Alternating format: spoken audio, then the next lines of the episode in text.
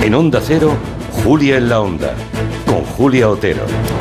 Pues esta mañana Pedro Sánchez ha comparecido, como acaban de escuchar, en Estrasburgo, básicamente para hacer balance de la presidencia española del Consejo de la Unión Europea, que termina ya, termina este próximo 31 de diciembre. Un mandato en el que Europa se ha enfrentado a temas muy relevantes. Ahí están dos guerras, una cumbre del clima que acaba de terminar, toda la gestión de fenómenos migratorios, la regulación de la inteligencia artificial, que también acaba de llegar esta semana. Bueno, todo ese mandato europeo de España se ha visto constantemente interferido por los asuntos interiores y caseros de la política española. Así que hoy vamos a imitar al Parlamento Europeo y abordaremos en el tiempo de gabinete ese balance del trabajo realizado o empujado desde España durante el semestre de la presidencia española. ¿Qué hay en el debe y qué en el haber en estos seis meses clave con unas elecciones europeas en el horizonte que no podemos olvidar? Y se notaba extraordinariamente en el tono que han empleado algunos de los mm, participantes eh, en el pleno de esta mañana. Lo haremos en el tiempo de gabinete con un ex eurodiputado, precisamente, que es Ignacio Guardans, y con Rafael Narbona y Juan Soto Ibars. Ayer mismo la Asamblea General de la ONU votó a favor de un alto el fuego en la franja de Gaza, donde la situación cada día es más terrible. Hoy a las cinco y media vamos a hablar con una persona que acaba de regresar de allí, absolutamente espeluznado por lo visto y sufrido. Es el coordinador de logística de Médicos Sin Fronteras, Ricardo Martínez. La situación allí en Gaza también es uno de los temas, no el único, uno de los temas que abordaremos con el orden mundial, con Fernando Arancón y Blas Moreno, que también quieren repasar cómo ha quedado el acuerdo final de la cumbre del clima, en el que ha tenido papel muy relevante la ministra española Teresa Rivera. A las 5 encenderemos la multipantalla de Borja Terán y Carolina Iglesias. Hoy nos van a contar cómo fue ayer el reencuentro de Javier Sardá con el plató y todo el equipo de Crónicas Marcianas. En 1996, Quentin Tarantino, que como todo el mundo sabe es un gran aficionado a la sangre, a las amputaciones y a la víscera, producía esta película. Después de que el asesino haya matado, alguien tiene que limpiar la sangre. He encontrado fragmentos de cráneo debajo de la mesa del comedor que no revisasteis. Tú asesina, que nosotras limpiamos la sangre. Pues eso, tú asesina que nosotras limpiamos la sangre. Es una comedia muy, muy tarantino en la que las protagonistas se dedicaban precisamente al gremio que hoy hemos invitado a este programa, las limpiezas traumáticas. Bueno, son los encargados de hacer desaparecer todos los detalles escabrosos. Ahí acabamos de escuchar. Hay un trozo de cerebro debajo de la mesa del comedor. Bueno, pues eso, detalles escabrosos del escenario de un crimen, por supuesto, una vez que la policía ha hecho su trabajo, claro. Pregunta a la mesa de redacción y a los oyentes, ¿cuál es la limpieza que os resulta más traumática? Aunque no sea la posterior a un crimen, ¿eh? podría ser, no sé, una cena en casa con 16 personas, algo así. Guillem Zaragoza, Rusi de Gracia, Neima León, buenas tardes. Muy buenas, tardes. Yo me quejaba de limpiar los baños, pero esto es mucho peor. ¿eh? esto del gremio. Claro. A Clara Jiménez Cruz de su maldita hemeroteca, ¿qué le parece más traumático de limpiar? A ver, buenas tardes. Yo odio, odio, odio fregar los platos. ¿Los platos? Yo no. Lo odio. Para nada, me encanta. Qué pena que no estéis casados. Pues sí, Sería lo podríamos estupendo. repartir perfectamente. Claro, claro. Antonio Martínez Ron, periodista y divulgador científico. Buenas tardes. Hola, ¿cómo estáis? ¿A ti qué es lo que no te gusta limpiar, Antonio? Pues yo odio limpiar la barbacoa, porque es que se queda toda la grasaza oh, y sí. Pero horno. Para eso hay que tener barbacoa, ¿eh, Antonio? Hombre, claro, ya Y sé, jardín, yo- y jardín. Yo ese problema no lo tengo, no yo te en creas. Beverly Hills encargo que me la limpien, pero bueno, alguna vez me toca. Ya, ya. Lo más difícil de limpiar son los espejos y ventanas. Nunca quedan limpios. Eso es verdad. A Neymar, no me digas que lo que más te, te- te trauma es eso a ti. Me da mucha rabia porque me pongo a mirar desde distintos puntos. Ay, mira, ahí hay una huella, hay una manchita, hay un borrón. Ya. Sí. Papel de periódico, diario, ¿no? Papel de diario Sí, es lo mejor, ¿Sigue, ¿no? ¿Sigue existiendo? Ah, es verdad. ¿El que los cristales, la limpieza o, lo- o el periódico de papel? El Con un, con un portátil ahora se tiene que limpiar. Hoy, atención, te pongo en guardia ya, Ruge de Gracia. ¿Qué pasa? Vamos a aprender, como siempre, con ese diccionario Hombre. del asombro tan interesante que nos trae los miércoles Antonio Martínez Ron. Nuevas palabras, siempre aprendemos nuevas palabras. Hoy vamos a aprender lo que es una lúnula. ¿Qué? Nada que ver con de Lulu. De Lulu, ¿no? Qué Lúnula. Les recuerdo nuestro número de WhatsApp por si quieren participar o quieren saber qué es una lúnula. Yo me las estoy mirando ahora. La. Es que me encanta. La U genera una dicción preciosa. ¿Cuántas Us hay? La Lulu. carita lúnula. Menos que, en, menos que en Urcuyu. Urcuyu Lulula. y las mismas que en de Lulu. De Lulu, Solulu. Pero la U te pone morritos. Pues sí. Bueno, el número de WhatsApp, por, eh, por si quieren participar en este programa. 638-442-081. Venga, vámonos. Hoy se celebra Santa Lucía. A menudo me recuerdas a alguien. Patrona de los que sufren ceguera, enfermedades oculares, también desastres y modistas. Tu sonrisa la imagino sin miedo. Es de Rocky Narvaja, un argentino, muy popular por Miguel Ríos. Invadido por la ausencia, Es del 80. Me devora la impaciencia. Un temazo que siempre triunfa en los karaokes. pregunto si algún día te veré. ¿A que sí? Ya sé todo de tu vida y sin embargo no conozco ni un detalle de ti. Es como que tarda un poco en arrancar. El teléfono es muy frío. Para que vaya subiendo lentamente la adrenalina y el coro se prepare, salive y se disponga a cantar. Quiero conocerte y tú no a mí. Por favor. Ahora sí. Dame una cita, vamos al parque, entra en mi vida sin anunciarte, abre las puertas, cierra los ojos, vamos a vernos poquito a poco, dame tus manos, siempre las Bueno, se ha notado muchísimo quién ha elegido esta canción. Santa Lucía, Santa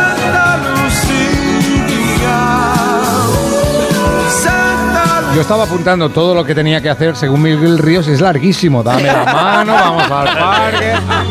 Haré lo que quiera. Es un proceso. Qué Oye, pesado. por favor. ¿Qué pasa que de los con Tinder no te pasa. Espera, exacto, Vamos al ¿qué grano, pasa? venga. ¿Que los preámbulos no te gustan o qué? Bueno, se me hacen ya un poco largos.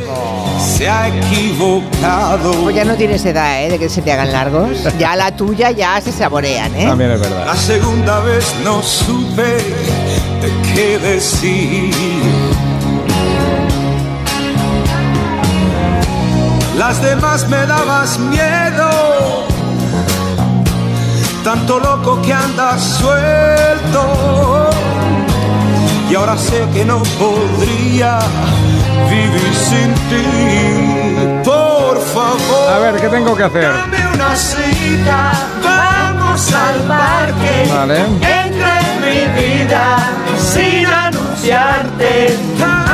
Las puertas. La puerta cierra abierta. los ojos. Cerrar los ojos. Vamos a vernos. Vaya rollo. Poquito a poco. A ver, Antonio. ¿Cuándo se folla? Ah, que se me oye. Hombre, por favor, a quien no se, a quien no se oye es a Miguel Ríos. Bueno, hoy 13 de diciembre, día de Santa Lucía, eh, como decíamos, patrona de los ciegos, y la 11, desde aquí saludamos a los amigos de la 11, que cumple 85 años, Ane. Nacieron en plena guerra civil el 13 de diciembre del 38. En esa cifra redonda, en esos años las personas ciegas tenían una pensión muy pequeñita que no les permitía vivir y les abocaba a muchos a la mendicidad. Y pedían desde las asociaciones en las que se constituían por toda España trabajar y ganarse la vida. Y así fue como nació la ONCE en Burgos y así fue como consiguieron esa concesión para la explotación de lotería con la que ganar un salario. Eran los años 40 cuando empezaron a retransmitirse por la radio los primeros sorteos del cupón Prociegos. 143 De la treintena de sorteos locales existentes, en los 80 se optó por un sorteo unificado. Nuevo cupón de la 11 en toda España. Y el La boom ilusión de todos del los cupón de los ciegos fue en los 90, nos acordamos todos de Carmen Sevilla, ¿verdad? Era Hombre, un momentazo televisivo. En los 60 la 11 empezó con una de sus tareas más importantes, la formación. Se creó entonces la Escuela de Telefonía, la Escuela Universitaria de Fisioterapia, se adaptaron materiales, bibliotecas en soporte braille. El crecimiento siguió luego por el compromiso social, la Fundación Perro Guía, la inclusión social, los acuerdos con empresas para la integración laboral. En un pueblo, el que tiene un defecto físico es el cojo, el manco, el ciego y los complejos te pueden. En la ONCE encontré tal apoyo y que para mí fue la salvación de mis complejos. Pues así es la calle de la- del kiosco. Ves todo, no te ve nadie, creen que no ves a nadie y lo estás viendo todo. Este es el vídeo con el que están celebrando hoy el, 80 y- el 85 aniversario. Es el relato de una de sus asociadas eh, que está vendiendo cupones. Nació igual que la 11 en Burgos en el año 38. Y bueno, ahora todas esas distintas facetas y departamentos de la 11 se integran en Grupo Social 11, donde trabajan 73.000 personas, el 61% con discapacidad, y prestan servicios sociales para personas con discapacidad en todo el mundo. Desde aquí un abrazo a todas las personas ciegas. Muchas de ellas nos escuchan. Si quieren enviarnos un mensaje para ver cómo celebran hoy la jornada o al hilo de esto que hemos contado, 85 años de, de la 11, si quieren contarnos lo que quieran, les escucharemos con mucho gusto en el 638-442-081. Por cierto, que le hemos salvado la tarde a un oyente que dice, maldita sea, si es el santo de mi hija y me estoy enterando. Por favor. Corre, pero, hombre, hombre. Corre, Joe. Llega a tiempo todavía.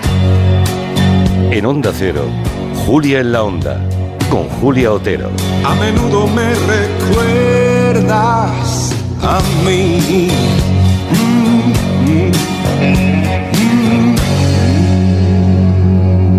Te lo digo o te lo cuento. Te lo digo. Tenemos todos los seguros contigo y aún así, ¿pagamos de más? Te lo cuento. Nosotros nos vamos a la mutua. Vente a la mutua con cualquiera de tus seguros. Te bajamos su precio, sea cual sea. Llama al 91 555 5555. 91 555 5555. Te lo digo o te lo cuento. Vente a la mutua. Condiciones en mutua.es. ¿Cansado de toser? Toma Herbetón Respire. Herbetón jarabe con extracto de pino y eucalipto espectora y reduce el espasmo bronquial. Herbetón Respire. Consulte a su farmacéutico o dietista. ¿Qué tal, vecino? Oye, al final te has puesto la alarma que te recomendé. Sí, la de Securitas Direct. La verdad, es que es fácil que puedan colarse al jardín saltando la valla. Y mira, no estábamos tranquilos. Lo sé. Yo tuve esa misma sensación cuando me vine a vivir aquí. Protege tu hogar frente a robos y ocupaciones con la alarma de Securitas Direct. Llama ahora al 900-272-272. Recuerda, 900-272-272. Petronor es el lugar en el que la innovación se fusiona con la industria y con la energía, que crea infinidad de soluciones que buscan un futuro sostenible para todos. Petronor es respuesta a las necesidades de energía y descarbonización que nuestra sociedad demanda. Vamos a descubrir muchas más cosas este lunes con más de uno, en un programa especial que se hará en directo desde Petronor, en la localidad vizcaína de Musquiz. Este lunes, más de uno, con Carlos Alsina. Te mereces esta radio. Onda Cero, tu radio. Tantas horas delante del ordenador pueden pasar factura a tus ojos. Prueba el nuevo Devisión Lágrimas. Devisión alivia los síntomas de sequedad, irritación y cansancio ocular. Devisión Lágrimas. Este producto cumple con la normativa vigente de producto sanitario. Los bancos. Existe una opinión generalizada sobre nosotros y no siempre es positiva. De BBVA para todas las personas. La mayoría de las empresas españolas son pymes que se esfuerzan para seguir creciendo. Más del 83% de las que solicitan financiación bancaria la consiguen. En BBVA creemos en un futuro mejor. Por eso trabajamos cada día para que las personas y empresas prosperen. Conoce más en bbva.com. Antes no podía ni moverme, que si la espalda, las rodillas. Desde que tomo Flexium soy otra. Flexium contiene manganeso que ayuda a mantener mis huesos y eso con los años se nota. Flexium de Pharma OTC. ¿Qué, ¿Qué es lo peor de las redes sociales? Estar enganchada a la pantalla. Que nos bombarden con notificaciones todo el día. Los comentarios de haters. El ciberacoso. Las fake news. Pero ¿sabes qué es lo mejor? Que podemos cambiar las cosas. Demostremos que también somos capaces de usar las redes sociales con cabeza. Si tú también quieres formar parte del cambio, regístrate en Efecto 1000 y sube tu vídeo. Nosotros ya formamos parte de la generación 1000. La generación que usa las redes sociales con cabeza. Entra en efectomil.org. Un proyecto de la Fundación A3 Media con la colaboración de la Fundación Telefónica.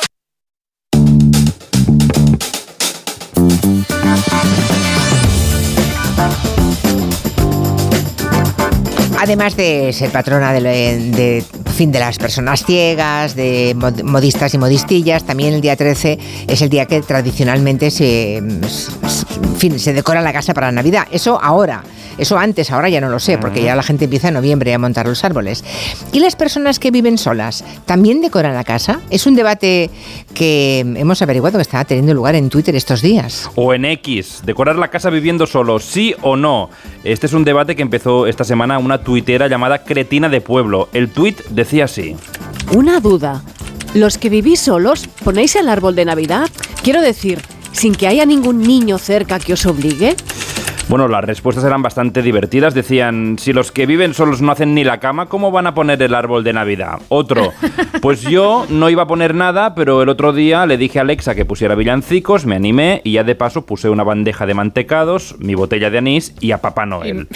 Y la última, mira, cuando vivía con compis de piso, les obligaba yo a poner la decoración. Y es verdad que hay gente que te obliga a decorar. Por cierto, la ciencia da la razón a los que decoran la casa. Un estudio reciente de la revista Journal of Environmental Psychology dice que las personas que decoran su casa por Navidad suelen ser más felices que las que no la decoran y además los que decoran sus casas son mejores vecinos. Nos lo cuenta el psicólogo Alex Luttrell. En el caso de las familias que habían decorado sus casas por Navidad, se demostró que eran más sociables que los vecinos que no habían puesto ningún tipo de decoración. Además, estaban más integradas en la comunidad. Bueno, y luego estoy psicólogo, yo... perdona, psicólogo Alex Luttrell, te lo has inventado. ¿eh? Sí, me lo he inventado. El nombre mola que te Ha muere. puesto a un primo a hablar inglés y ala. A ver, Sí, Alex, bueno, y luego, Alex y Luttrell. luego, perdón por citarme a mí mismo, estoy yo que cuando vivía solo una vez vino mi madre por Navidad y al ver que no tenía ningún tipo de decoración, bajó corriendo a la calle a comprarme un árbol de Navidad, que es el que aún conservamos Oh, en casa 10 años después. O sea, lo sigues poniendo ahora. bonito, qué a mí bonito. me parece que yo, yo si viviera sola, yo, yo creo que también Sí. decoraría, ¿eh? Yo ahora vivo también- solo y lo he hecho y soy muy feliz, También como te puedes digo, ver. ya no vivo solo y cada vez somos más en casa. Bueno, ¿Es una queja? los que decoran, los que viven solos decoran en casa también. A ver, eh, los que viven solos sí que están oyendo la radio. Contadnos si también, hay- aunque sea una, un par de, de detalles, ¿no? Alguna cosica en la puerta o... Y sin Mm. niños también decoras, ¿no? Que- Sí, que era un poco sí, pero los niños empujan mucho, ¿eh? Sí. Sí, con niños, prepárate, Clara, porque el año que viene vas a montar Belén, árbol, todo. El año que viene te toca yo- montar todo. Mira, yo he sido muy grinch muchos años y cuando me fui a vivir con Julio eh, me empezó a hacer ilusión la Navidad y desde entonces decoramos, nos compramos un árbol, tenemos un Belén. Es lo que tiene vivir con Papá Noel. Con un niño. Efectivamente, vivo con un niño. Dice aquí una oyente, la gente que vive sola no pone árbol de Navidad porque la gente que vive sola suele tener gatos. Bueno, claro, si tienes gato... Por precaución. A ver, si tienes gato, hay unas imágenes en Twitter de gatos asaltando árboles de Navidad que encanta. son maravillosas. Dan ¿eh? la vida a esos vídeos. Sí, desde luego. Si no los tienes en casa. sí, pero bueno, entienden, bueno, en fin, que nos cuenten. ¿Recuerdan el caso Neurona? Sí, hombre, ¿cómo no van a recordarlo? ¿Cuántas horas de radio, televisión, periódicos? Aquella investigación de contratos ficticios por parte de Podemos con la consultora Neurona, porque supuestamente iban a quedarse con dinero de las elecciones del 2019. Fíjense, han pasado tres años y todo ha quedado archivado. Sí, un caso que ha tenido muchas ramificaciones, pero que han ido archivándose una a una. Para quien no se acuerde del todo, en junio de 2020, el que fuera abogado de Podemos, José Manuel Calvente, presentaba una denuncia por presuntas irregularidades en la financiación del partido y una segunda denuncia por presuntos delitos de acoso sexual, laboral, hostigamiento, coacciones y lesiones. La segunda, la del acoso sexual, se archivó poco después, pero la de la financiación ilegal empezó a coger aire, a coger vuelo. En agosto imputaban al partido y a alguno de sus miembros y en ese momento el Partido Popular cargaba contra Podemos y el gobierno. Cuca Gamarra, la secretaria general del PP, decía que Iglesias era el máximo responsable del caso Neurona. Pero en Neurona hay mucho que afecta a la corrupción de Podemos y todo ello tiene un máximo responsable. Se llama Pablo Iglesias y es vicepresidente segundo del gobierno de Sánchez. Pues bien, años después, el juez tuvo que reconocer que fue un error investigar a Pablo Iglesias, pero aún así el caso seguía. Y seguían también archivando las piezas separadas del mismo, como la que acusaba al partido de desviar dinero para la reforma de la sede, algo que no quedó acreditado, o la caja de solidaridad, la supuesta caja B de Podemos, que el juez archivó, reabrió y archivó de nuevo por falta de indicios. Bueno, pasó lo mismo, se acordarán qué escandalera se montó con el llamado caso Niñera. Sí, aquel que investigaba si algunos trabajadores del Ministerio de Igualdad cuidaron a los hijos de Iglesias y Montero durante la jornada laboral, el juez dio carpetazo a la investigación porque no había constancia de que nadie del partido, excepto sus padres, cuidase a los niños. Un tema que el PP utilizó para criticar a Podemos y que con el archivo del caso Irene Montero pidió al partido que se disculpase. A mí me gustaría que ustedes, el Partido Popular, pidiera perdón por haber contribuido a difundir el bulo de la niñera, que ha sido un acoso judicial que no solamente ha ido dirigido contra mí, ha ido dirigido contra personas que están dando lo mejor de su vida bueno, también está el caso que imputó a Juan Carlos Monedero porque decían que había cobrado mordidas por ser intermediario en la negociación del supuesto contrato con la consultora Neurona. Pero ocurrió también lo mismo, que también quedó archivado. Lo último ha sido el archivo de la causa que seguía investigando, la de ese supuesto contrato ficticio con Neurona, pero que el juez ha cerrado esta semana porque no ve delito de apropiación indebida de fondos electorales. Nunca ningún partido en España ha sufrido tal acoso político, judicial y mediático. Eso es una evidencia que no puede negar nadie. Mensajes de los oyentes. A mí no me gusta limpiar los altos de los armarios, ya sean de la cocina o cualquier otra habitación de la casa. Y los quemadores de, la encimera tampoco. Lo más terrible de limpiar era cuando las niñas eran pequeñas, cuando se pegaban así alguna vomitona.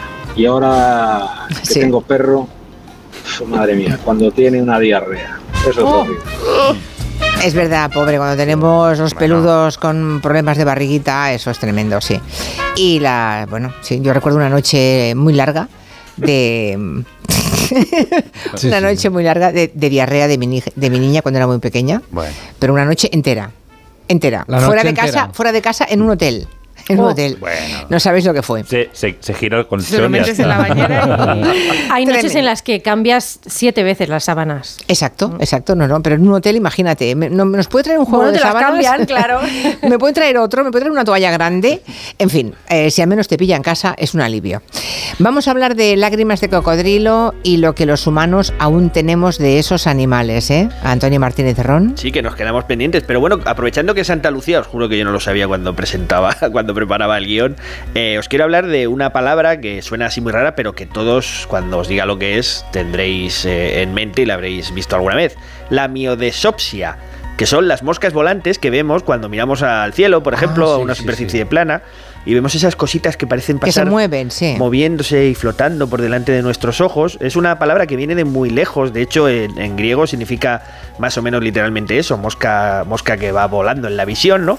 Y, bueno, no es una condición preocupante, o sea, eh, si lo ves no tienes ningún problema. Mira, ahí está la mosca.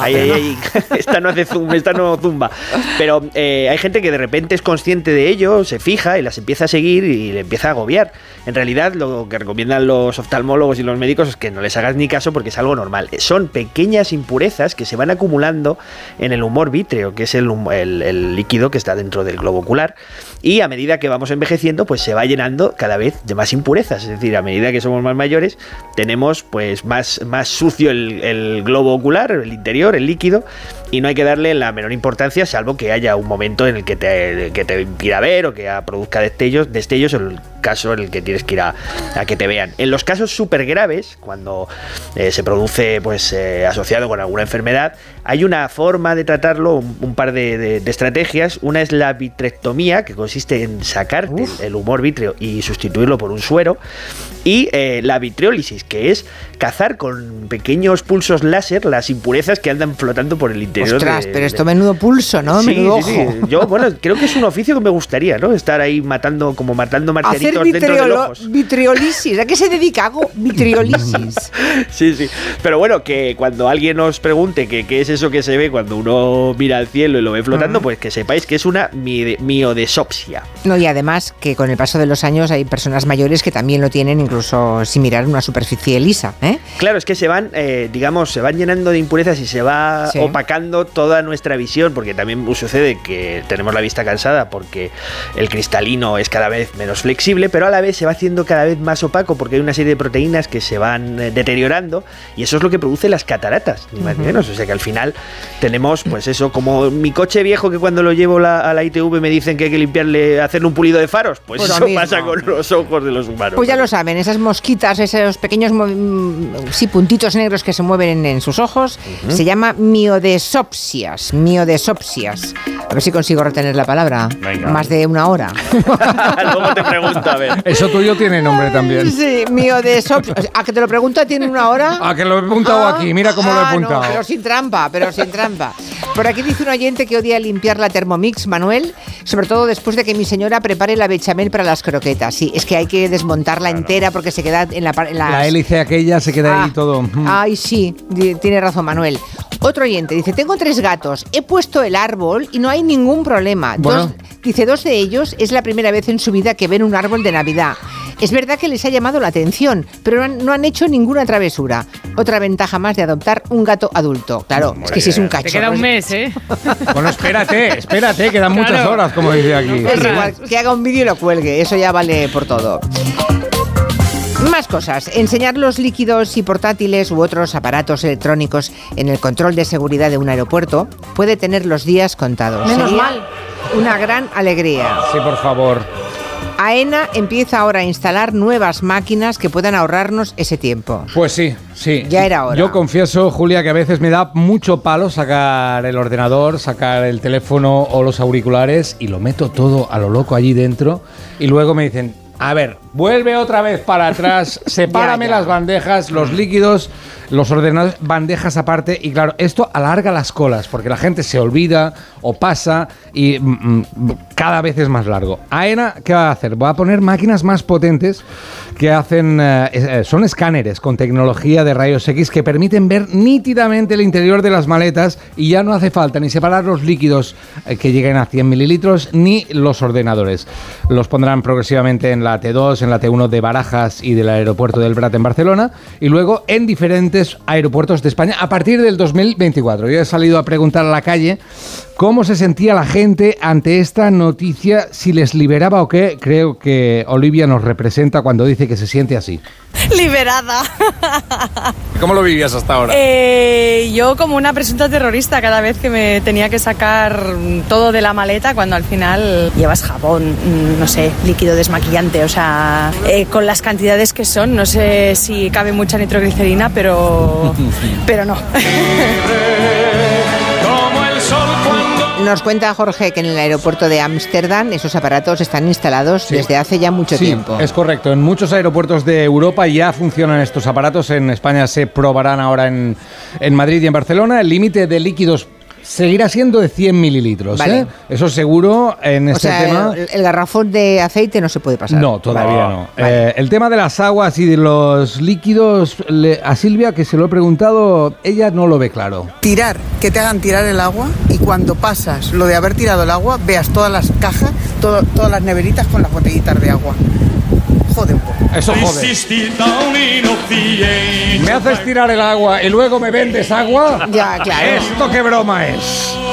Bueno, en el control de pasajeros hay muchas cosas que molestan, aparte de separar las cosas en bandejas, no sé si os pasa, pero hacer la cola en zigzag 6 kilómetros. En zigzag, Sí, decir. aquello de la cinta que te hacen Sí. dar como vueltas a las Cuan- 6 de la mañana, estás solo, pero te hacen hacer todo el circuito. Y, y además te va viendo, el vigilante de seguridad te va viendo. El tú- vigilante, que a veces, que a veces tiene un poco de... Eh, El vigilante Bueno, que es, un, es un pastor de un rebaño. Venga, pa' aquí, para allá, a la derecha, izquierda, chao, culoma.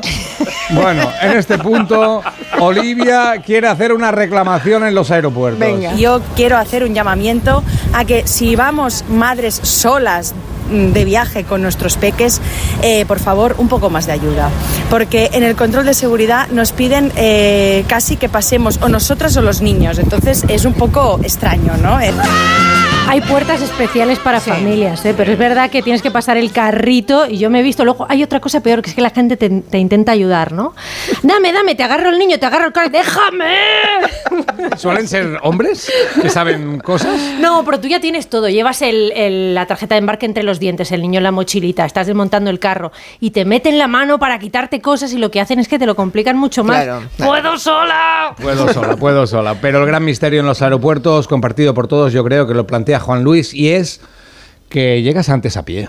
Que haya que estar tantísimo tiempo antes de que salga el avión. Pues te ahorras un montón de tiempo con el avión, pero si después tienes que estar una hora y media antes, pues no, no sé, no te compensa tanto como te podría compensar. Viaje con nosotros si quiere gozar. Hablando de viajar, eh, hoy no vamos, no llegaremos a Roa de Duero en avión, llegaremos en tren, vía Madrid. Estaremos en el centro cívico y para aquellos que quieren venir a vernos desde Roa de Duero o en fin, o en poblaciones cercanas, ya saben que de 3 a 7 mañana estaremos allí, estaremos Guillem Zaragoza Rusi de Gracia, eh, José Luis Gallego, eh, también David Martos, habrá maldita hemeroteca con Julio Montes. Bueno, en el tiempo de gabinete hablaremos, vendrán Elisa Beni, Javier Gallego y Angélica Rubio. Como ven, un programa estupendo. Programón. Y luego sí cogeremos el avión para ir a San Sebastián el próximo martes, que es día 21, es no, 19, es 19, eso es. Todos mirando aquí la El agenda. martes 19, vamos a, luego ya les contaré un poquito más, porque vamos a hacer un programa desde la Casa del Pescador de la Cofradía. Eh, está en Itzasechea de Donosti, allí es donde emitiremos, convertiremos en un estudio de radio. Ahí sí que va a venir Clara Jiménez Cruz, creo. Sí. También José Luis Gallego, Marina Martínez Vicens, que esperemos que ya esté recuperada de su caída, Guillem Zaragoza, Roger de Gracia, también David Martos, también Pablo ah, González Batista y bueno, eh, Elisa Beni, Javier Gallego y Rafael Narbona en el gabinete. No se me hagan un lío, ¿eh? Esto es para el martes que viene en Donosti. Lo primero es mañana en Roa de Duero.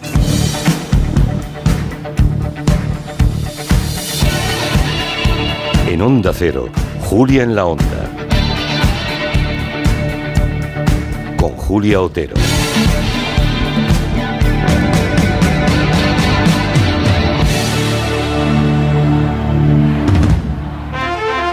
En línea directa sabemos que un imprevisto nunca viene bien. En cambio, un buen ahorro, sí.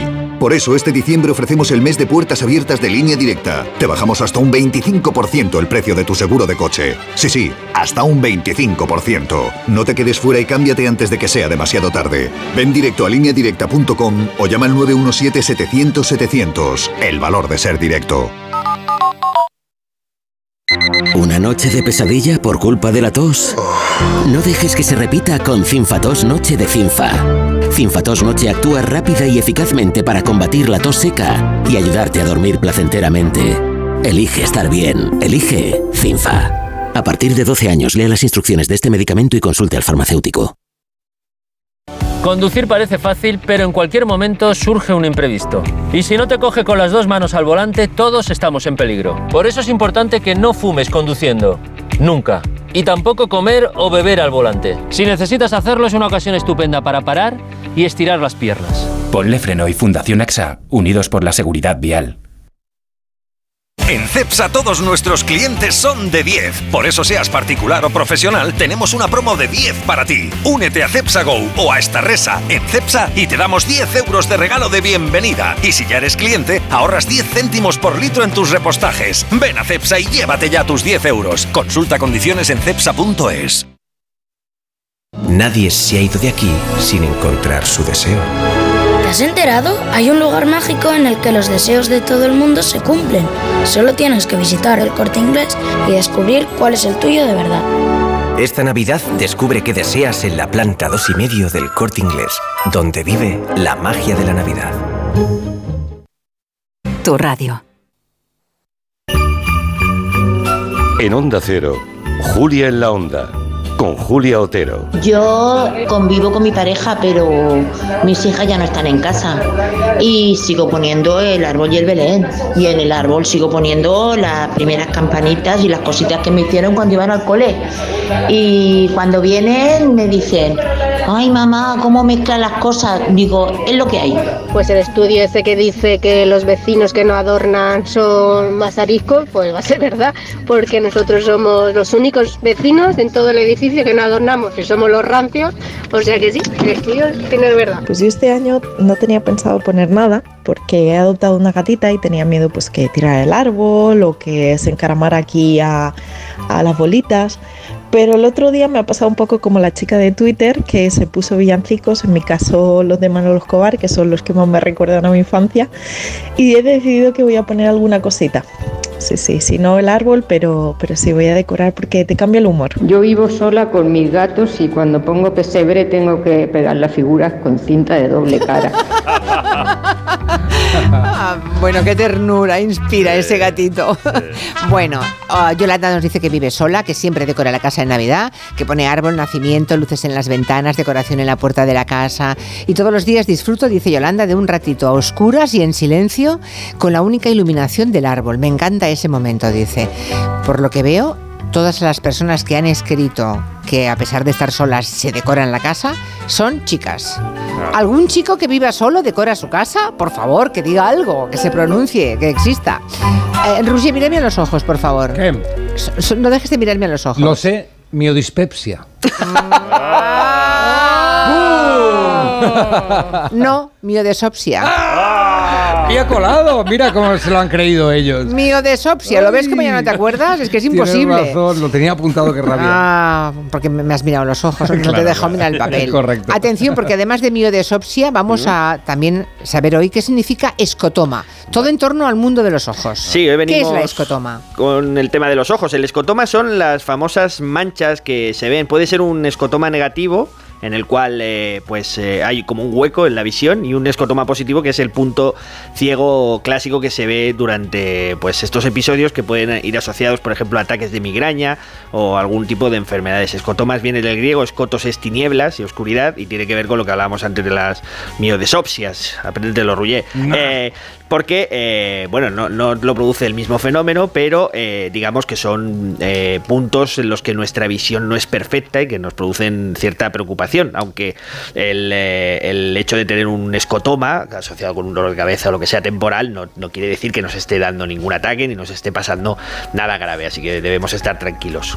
Bueno, de eso sabemos bastante Aneima León y yo. Ambas somos las migrañosas de este equipo y cuando te pasa eso antes de una migraña, que de pronto pierdes visión, Es un aviso, además. claro. es tremendo, ¿eh? Sí, sí, porque dices, ¡ay, lo que viene! ¿eh? Ya viene. Ahora Ya viene... el Métete bicho. en la cama a. Es tremendo, sí, sí.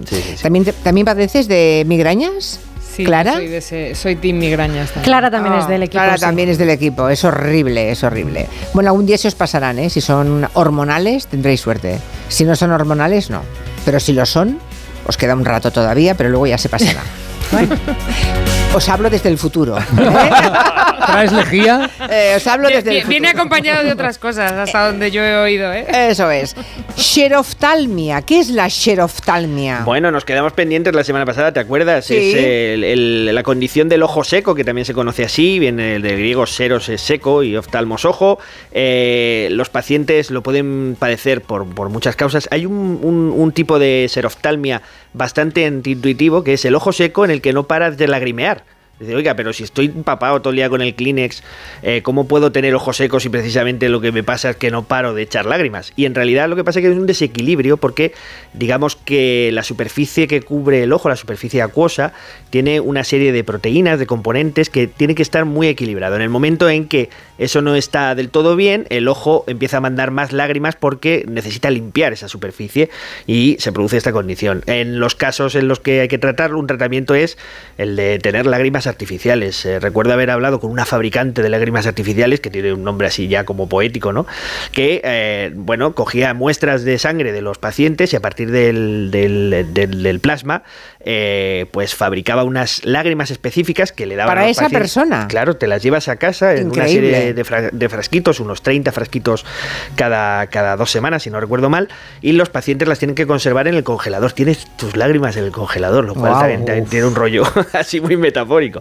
Y bueno, se las van poniendo porque son justo, eh, tienen la composición que, que el ojo necesita. Es curioso porque las lágrimas, que siempre las hemos tomado así como algo pues tan cotidiano que no le prestamos atención, son un mundo en sí mismas. Tienen incluso sustancias antibióticas. Una de ellas, la lisocima, que descubrió Alexander eh, Fleming, eh, es muy importante porque evita que al ojo le ataquen los patógenos, ¿no? Tiene que tener justamente esas defensas porque por ahí puede entrar de todo. Y hace unos años tuve la ocasión de hablar con otra investigadora que me pareció que hacía uno de los trabajos más fascinantes de los que he visto en mi carrera como periodista científico. Arián Pontes Oria eh, estudia las lágrimas de los anima- de animales y eh, está recopilando lágrimas de caimanes, guacamayos, loros, búhos, halcones, tortugas. Madre, y la- ¿cómo se hace eso? Bueno, no quiero ni saberlo. bueno, les pone unas tiras eh, junto al lagrimal y, Les pone esa- cebolla, y a partir de les pone una película mala y les hace llorar, no. Eh, eh, les pone estas tiras y con ello va recopilando, digamos, la, la lágrima y luego la puede analizar al microscopio y con diferentes pruebas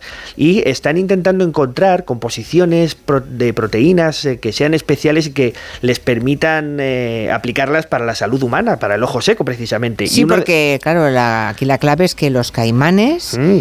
pueden parpadear una vez cada hora y media y no se les seca el ojo. ¿Qué te parece? Porque tú lo haces y te quedas como hablábamos el otro día de boca, seca, eh, boca seca man, pero en este caso ojo seco man, ¿no? Que tendrías los ojos totalmente disecados.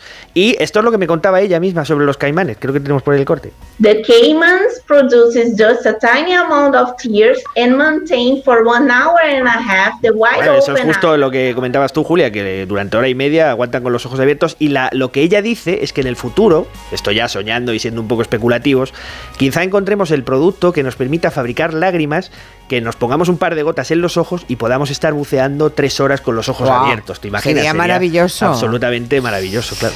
Pues sí, ah, por aquí nos dice David que él no decora su casa. Dice, pero que soy, pero soy majo de la hostia. Y en cambio, y en cambio mis vecinos, que son los que más decoran, son los más rancios. Mm. Vale. Eh, en cambio Daniel dice, oye, que yo he escrito y yo soy chico y también decoro mi casa. Ah, otro oyente dice, vamos mi marido y yo escuchando el programa y mi marido dice que él si estuviera solo no adornaría nada en Navidad. Y dice, estamos los dos y sí, yo sí adorno la casa para los dos. Y él también. ya, ya. Qué alegría me acaba de dar Julia, dice otro oyente. Yo también soy del team migrañas. Hombre, no. Mal de muchos, un poco Ah, no, mal de no, muchos. ¿eh? espera, espera, pero Menuda dice, alegría. ¿Qué es no, eso? no, verás, verás. Ah. Dice, qué alegría me acaba de dar, dice, porque soy team migrañas y el 80% de las veces es cuando Ah. tengo la regla. Vale, vale, que sí. Vale, pues alégrate. El mensaje del futuro le ha agradado. Exacto, el- Vale. el mensaje desde el futuro le ha gustado. Vale. Vale, pues eso. Oye, ¿cuánto rato, perdona, cuánto rato creéis que podríais estar sin parpadear? Eh, tres días. ¿Quién ha dicho? tre- ¿Pero qué dices, loco? No, yo creo que... Yo voy a probarlo mientras hablas. ¿Sí? Venga, va. Venga, va. Venga, Le doy. ¿eh? Al crono. Venga, mientras hacemos una maldita hemeroteca. Una de las noticias del día es ese acuerdo del Partido Socialista de Navarra con EH Bildu para hacer alcalde al candidato de Bildu, eh, a Joseba Asirón.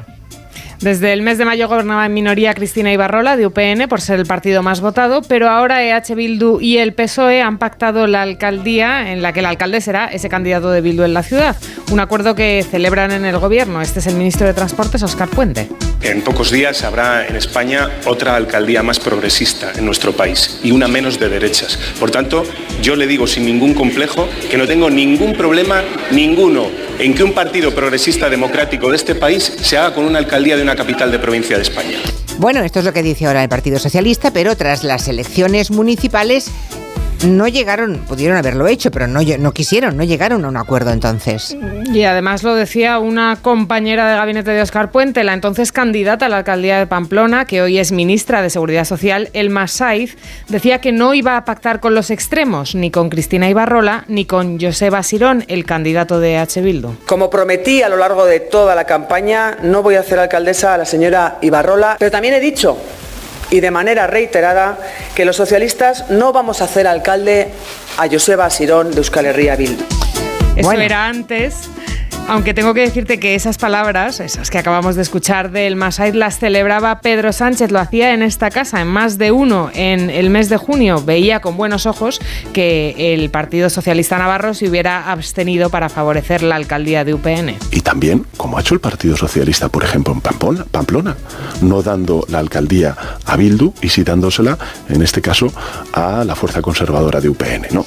Bueno, pues el próximo 28 de diciembre se va a celebrar un pleno en ese ayuntamiento de Pamplona donde el PSOE votará a favor de que el candidato de H. Bildu sea el alcalde de la ciudad. Dicen que porque la, actual, el actual consistorio está paralizado, no puede aprobar nada con nadie. Vale, esa será la razón, pero la maldita hemeroteca también está clara. ¿Aún no has parpadeado? Sí, sí, ya Ah. está. Un minuto trece. Es mi, es mi récord. No está eh, mal, ¿eh? ¿Es mucho? Está bien, está bien. No tengo ni idea de cada Y cual. me he acordado que Michael... No hagáis esto en casa, ¿eh? que es peligroso. Te puede causar una úlcera haciendo experimentos. Me acordé de una entrevista que eh, Michael Caine contaba que si hacía un primer plano a cámara y hablaba con alguien muy en serio, nunca parpadeaba. Y le daba este consejo siempre a los actores. No parpadees en un discurso porque te debilita la Ya, imagen. ya, ya. Si aguantas, es Sin mucho más potente. Mm, Tampoco se puede sudar. Si sudas, estás perdido. Ya. ¿eh? Y si te meas en el escenario, también. Pues sí, se han dado caso. Ayer en Vigo se presentaba oficialmente a la última promoción de policías locales en un acto que presidía el presidente de la Junta, Alfonso Rueda, que gustosamente hizo de compinche para una pedida de mano. Sí, estaba el auditorio lleno de familiares, autoridades, prensa y el presidente Alfonso Rueda les da la bienvenida a los nuevos agentes a esta tarea pública tan honrosa que van a desempeñar, decía, y le da la palabra a uno de ellos. Donde hay amor, hay felicidad. Donde hay felicidad, hay bienestar. Estamos moi cerca do Nadal. Chamo aquí a Brais para que a partir de agora teña palabra e diga e faga o que queira facer. Moitísimas gracias. Ahí nadie sabía que el presidente sabía, pero se le nota, ha escuchado ahora. Y Bryce Parente, que es como se llama este joven, sale al escenario radiante con su uniforme. Eh, gracias por los aplausos. La verdad que no tengo nada preparado. Un amigo me dijo, disfruta el momento. Y lo voy a intentar. Agradece a compañeros, a la jefa de estudios, a las familias y se baja del escenario con mucho arte, micrófono en mano, para centrar su discurso y sus agradecimientos en alguien que estaba al fondo del patio de butacas, que era su novia, Sara Tizón. Por apoyarme, por ayudarme en los momentos más difíciles, porque gracias a ti soy mejor persona. Por enseñarme cada día, porque haces que mire la vida Total, que saca un anillo, ¿no? Saca el anillo y ella dijo que sí. Pero todas, esas- todas esas personas no saben que por dentro no es más. Y es lo que a mí de verdad me Que no se escucha muy bien, ¿eh? No se oye nada. Bueno, hay un, hay un aplauso general, gritos de alegría. Fue un acto muy particular porque también en ese mismo acto le entregaron un ramo de flores a la abuela de uno de los graduados porque la ilusión de su vida era ver a su nieto vestido de policía. Hubo un homenaje a un policía que perdió a su hijo y también hubo mención especial para otro policía gaitero que cada mañana les ameniza la formación tocando la gaita al lado de las banderas. Que ojalá que todos los actos institucionales tuvieran la mitad de emoción, porque esto más que un nombramiento de nuevos policías fue casi un sorpresa sorpresa. Qué bonito. Acabó llorando todo el mundo. Bueno, hoy se clausuraba la presidencia española en el Parlamento Europeo con la presencia de Pedro Sánchez y casualidades de la vida. ¿O no? Justo después de su discurso ha empezado allí, en el Parlamento Europeo, a ladrar un perro. Pues sí, ¿ha sido casualidad o no? Pues primero los hechos. En el Parlamento Europeo, al final del año de la presidencia española, han hecho discursos, como decías, Úrsula von der Leyen y Pedro Sánchez. Justo después de ellos, con los micrófonos todavía abiertos para pasar a más temas, ha sonado este perro por los altavoces. En todo el hemiciclo, Sí, ¿eh? sí, pero ¿dónde estaba ese animal? No sabía nadie de dónde salía. Como mínimo, ellos lo habrán averiguado, pero desde luego... eh, Se oía perfectamente en toda la sala, la presidenta estaba flipando y ha dicho, perro, ¿qué es esto? No, no. No, no lo ha dicho, no lo ha dicho. No, no. No lo ha dicho, pero ah, en redes la gente ha empezado a comentar. Algunos decían, a ver si va a ser Pedro Sánchez, que como él es perro Sánchez, A ver. Lo, está, lo ha puesto él con el móvil. O no será que la gente del PP y de Vox, en plan, ah, mira, Europa, qué ridículo, eres un perro, ha puesto un perro. ¿Y al final qué? ¿Tenemos alguna...? Pues ni una cosa ni la otra. A Al ver. final la- lo ha contado la presidenta del Parlamento, Roberto Metzola, ha pedido que todos se calmaran porque todo se ha debido a un animal de apoyo que acompañaba a un empleado. Y se ha colado por el micro Ah. y entonces ha inundado toda la sala, pero en todo caso ha sido un final bastante curioso para el año del perro. Y un perro flaco merodeando bajo la mesa del restaurante. Ay, perro flaco, ¿qué tal va eso? Tómate un trago que aquí no hay hueso ya. Vamos a aprender también hoy, y es la última palabra que nos traen en su diccionario del asombro Antonio Martínez Ron, la palabra lúnula. Claro, Aunque no lo sepan, seguro que ustedes tienen o han tenido algunas o muchas. Hombre, todos deberíamos tener. La lúnula es el nombre de estas manchitas blanquecinas que tenemos en la base de, de la uña y que tienen forma de media luna, de ahí viene su nombre. Eh, esa zona eh, tiene una epidermis menos gruesa y por eso está blanquita y se ven los, los vasos sanguíneos de fondo y es una estructura muy, muy delicada. Si se hace una herida ahí, tiene problemas para que cure. Lo interesante además es que aparecen muy pronto, en la semana 14 de gestación, en el feto, ya están presentes y a medida que nos hacemos mayores desaparecen. Así que invito a todo el mundo que se mire a ver cómo tiene las lúnulas de las uñas. La que siempre está más marcada es la del pulgar y en los otros dedos probablemente si son tan mayores como yo ya empezará a costarles trabajo verlas. Y por cierto, tenemos otra luna en el cuerpo, aparte de las lúnulas en las uñas, que es la plica semilunaris, que es justo este tejido que está en el lagrimal que es un vestigio, es un vestigio que nos queda de cuando nuestros antiguos ante- ancestros, eh, parentados también con los reptiles, tenían lo que se llama la membrana nictitante, que es esta eh, tercer párpado que tienen los reptiles para proteger el ojo. Bueno, pues nosotros tenemos ahí todavía ese cachito de reptil dentro de nosotros, Anda. que es ese, ese poquito que se ve en el lagrimal. eh, que Sí, es en rojito, rosadito, en forma sí. de media luna también. Y que, eh, bueno, pues se debe a eso y tiene mucho que ver con las lágrimas de los que hemos hablado a lo largo del programa. Y también se llama lúnula. Se llama plica semilunaris. Ah, Una cosa es la lúnula, que son las uñas, en las Vale, uñas. y- la, o sea, lúnula es, lo de, es la media luna que tenemos ¿Mm? en la uña. Que hubo un tiempo que la manicura puso de moda, hablo de cuando yo era pequeña, ¿eh? que esa media luna, la lúnula, Sí. se pintaba de un color y el ¿Qué resto de la uña de otro. ¿No os acordáis? ¿No lo habéis visto? No, no, no. puede que no. sí, Oye, Julia, ya que te pequeña. gustan las palabras con la U, el próximo día te hablo de la úvula. Úvula. Ah, muy interesante también, Al fondo del cuello, mano derecha o, o mano izquierda, ¿no? Efectivamente. Con eso canta Eulalia Rosa. Bueno, la mueve. Y hablamos todos, tiene mucho que la, ver. La úvula. Vale, sí, hablamos todos con ella, claro. bueno, pues hemos aprendido nuevas palabras, no está mal. Por aquí dice Susana, vale, ya entiendo, no riñe. Lo Ay. que guardan los pacientes en su frigorífico es un suero autólogo, o sea, Mm. extraído de la propia sangre. No son lágrimas. Dice, llamad a un oftalmólogo para dar información oftalmológica. Se llaman lágrimas artificiales, es una Claro. licencia metafórica. Claro, y además que no estamos haciendo una sección de oftalmología, estamos haciendo una sección de, estamos haciendo un diccionario de palabras nuevas. Pues qué chasco, porque yo le iba a pedir cuando acabara que me operase.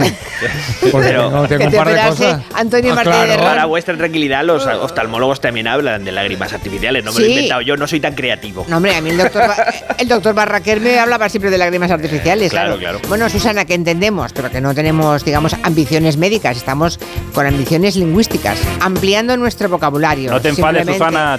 Decora la casa, mujer. Aquí Ay, dice... pobre. Sí, ¿qué has dicho? Que decore la casa. que se venga arriba. Un beso desde aquí. Y María dice que era un perro guía de una de las diputadas. Un perro guía, Sí, por sí, sí, tanto. de ayuda. ahora, para que ladre un perro de guía ya es raro, ¿eh? Porque son súper disciplinados. Bueno, os dejo con Mari Carmen Juan, que una parte del equipo eh, emprendemos un viaje de cinco horas para llegar a Roa de Duero. Mañana emitimos desde allí, desde el centro cívico. Les dejo muy buena compañía. Ahora noticias de las 4, 3 en Canarias. Le hemos preguntado a todo un país, ¿y tú qué plan tienes a partir de los 65? Y esta es la lista. Navegar en un velero, aprender un nuevo idioma, correr una maratón, sacarme el... El futuro es mucho más inspirador con los planes de pensiones de Mafre. Súmate al programa Tu Futuro. Ahora está con un 6% de bonificación por traslado. Infórmate en tu oficina o en Mafre. 4 en Canarias. Este miércoles la Champions se juega en Radio Estadio.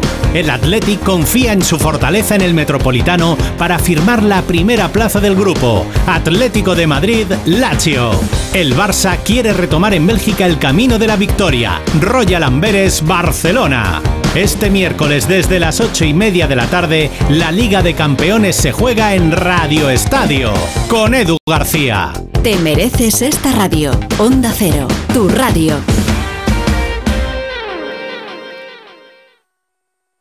Julia en la Onda.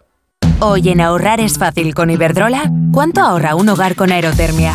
Pues hasta un 70% en tu consumo de energía, el equivalente a una escapada de fin de semana. En Iberdrola queremos que entiendas al 100% la eficiencia y el ahorro, y que además puedas disfrutarlos. Climatiza tu hogar con aerotermia Smart y empieza a ahorrar. Infórmate en iberdrola.es. Iberdrola, empresa colaboradora con el programa Universo Mujer. Hola, soy Mario Alonso Pucci y en mi nuevo libro El Camino del Despertar te invito a embarcarte en un viaje de autoconocimiento y transformación. Una obra inspiradora que te ayudará a convertirte en la persona que siempre quisiste ser. El Camino del Despertar, del doctor Mario Alonso Puig, editado por Espasa.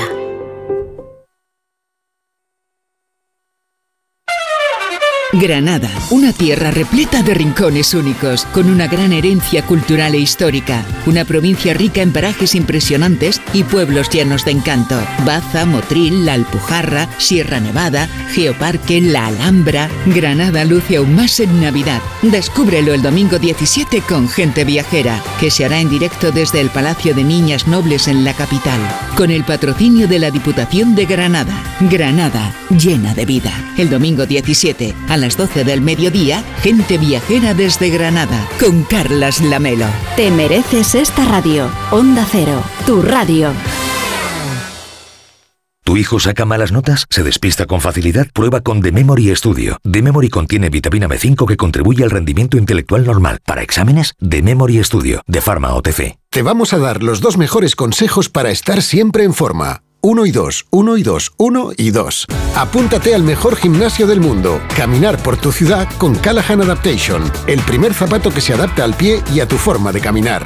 Fabricados en España por expertos artesanos y a la venta en las mejores zapaterías y en callahan.es. Callahan Adaptation, se adapta al pie, se adapta a ti. Sara está lista para darlo todo en la nieve. Gracias a las ofertas de última hora y más de Amazon. ¡Me he pillado esta chaqueta colchada guapísima! ¡Y yo tengo otra! ¡Toma ya! Y no podía faltar la del perro. Estas chaquetas son la caña. Comparte la alegría con las ofertas de última hora y más de Amazon del 8 al 22 de diciembre. Más información en amazon.es. La cesta de la compra y la hipoteca no paran de subir, y la bola de créditos y tarjetas te ahoga. Y además, hay que vivir. Y buscas una tarjeta de la que tirar. Pero ya no te quedan. No duermes. En tan solo un mes podrás recuperar tu vida. Si tienes casa en propiedad, Agencia Negociadora reducirá tus pagos mensuales hasta en un 80%. Respira. Duerme. 900-900-880. 900-900-880. Agencianegociadora.com. Llámanos. Aún podemos ayudarte. Bah. Llevo toda la vida abonado a mi equipo. Yendo al campo al mismo asiento cada domingo desde hace 27 años. Y la suerte quiso que en los asientos de al lado estuviesen Rosa y Paco. Lo que hemos vivido juntos. hemos celebrado, hemos llorado. Por eso, si la suerte decide que me toque el gordo de Navidad, me tocará con ellos. No hay mayor suerte que la de tenernos. 22 de diciembre, Lotería de Navidad. Loterías te recuerda que juegues con responsabilidad y solo si eres mayor de edad.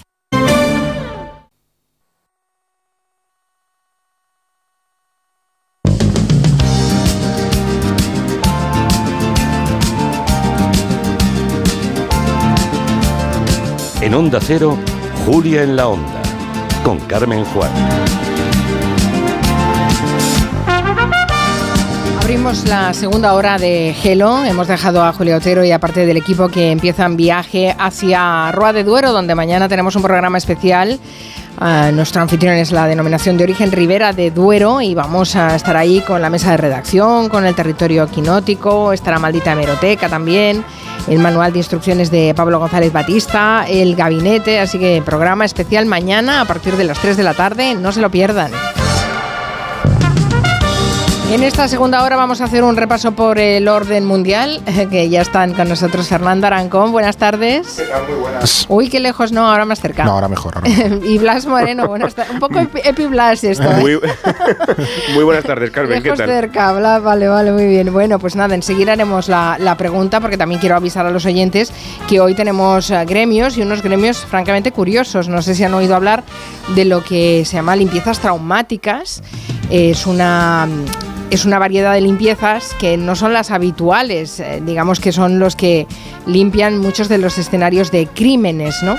Y hay una empresa especializada en nuestro país, hace 10 años que empezó a trabajar, Limpiezas González, y tienen una larga experiencia en el sector y además tienen sucursales en toda España. Será interesante ver las eh, condiciones y las particularidades de su trabajo, así que os invito a escucharlos, que seguro que aprendéis alguna cosa más también, Fernando Arancón y Blas.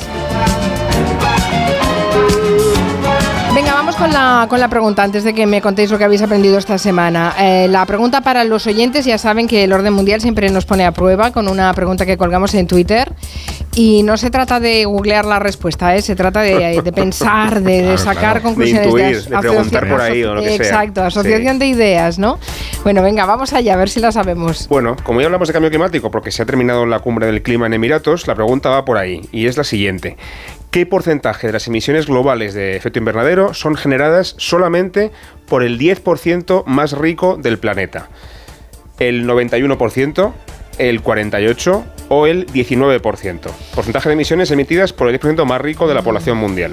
Vaya, tendrá trucos. En cualquiera de los casos creo que es una pasada, ¿no? Pero bueno, eh, sí, cada uno que especule con sí, si son sí, muchas o pocas. Sí, como que cada opción son muchas emisiones, una, un punto mediano o pocas. Sí, que... sí. Bueno, tanto por ciento ¿eh? de las eso emisiones es, globales del planeta generadas solamente por el 10% más rico del planeta, no por el 10% del planeta, no, el 10% más rico del planeta. Pues nos dejáis pensando. Pues de eso nos se trata. dejáis pensando, bueno, bueno. Y mientras que nos vayáis contando cosas también.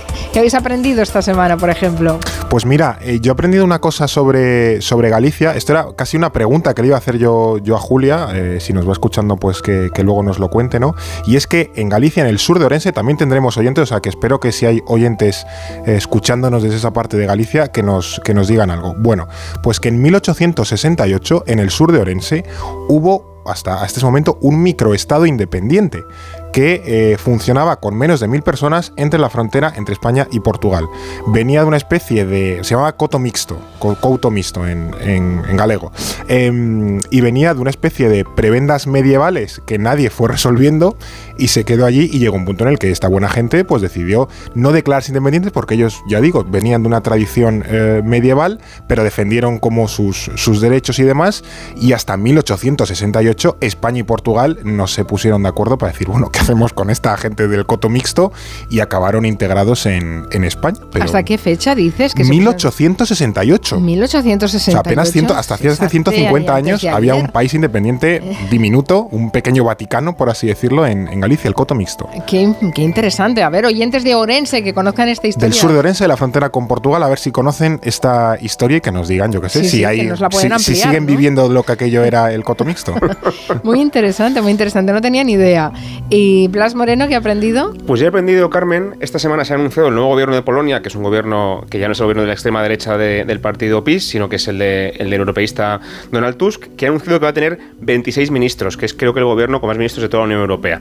Bueno, pues un poco a cuenta de esto, he leído un tuit de un compañero de, un periodista en, Bruselas, Idafe Martín, que explica que en Bélgica, para evitar todo esto, tienen como máximo 15 ministros eh, en cada gobierno, no puede haber más, incluido el primer ministro. ¿Qué pasa? Que Bélgica es un país con coaliciones mm, enormes, tiene mucha tradición de coaliciones, en este momento el gobierno tiene siete partidos, me imagino que tiene que ser complicadísimo conseguir esa, ese acuerdo de gobierno, les ha costado 500 días nada menos conseguirlo, y el caso es que esto se, se busca para evitar que haya, pues eso, ¿no? 26, 27 ministros porque se repartan el poder entre tantos partidos.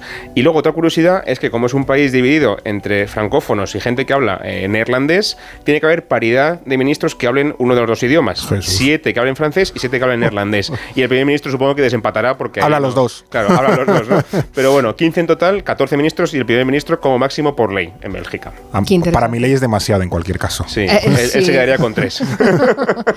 bueno, es que Bélgica realmente es, es, es, una, es una comunidad curiosa porque ahí las dos lenguas, pero además es que hay muy poca transferencia de una lengua a otra. Mm. ¿eh?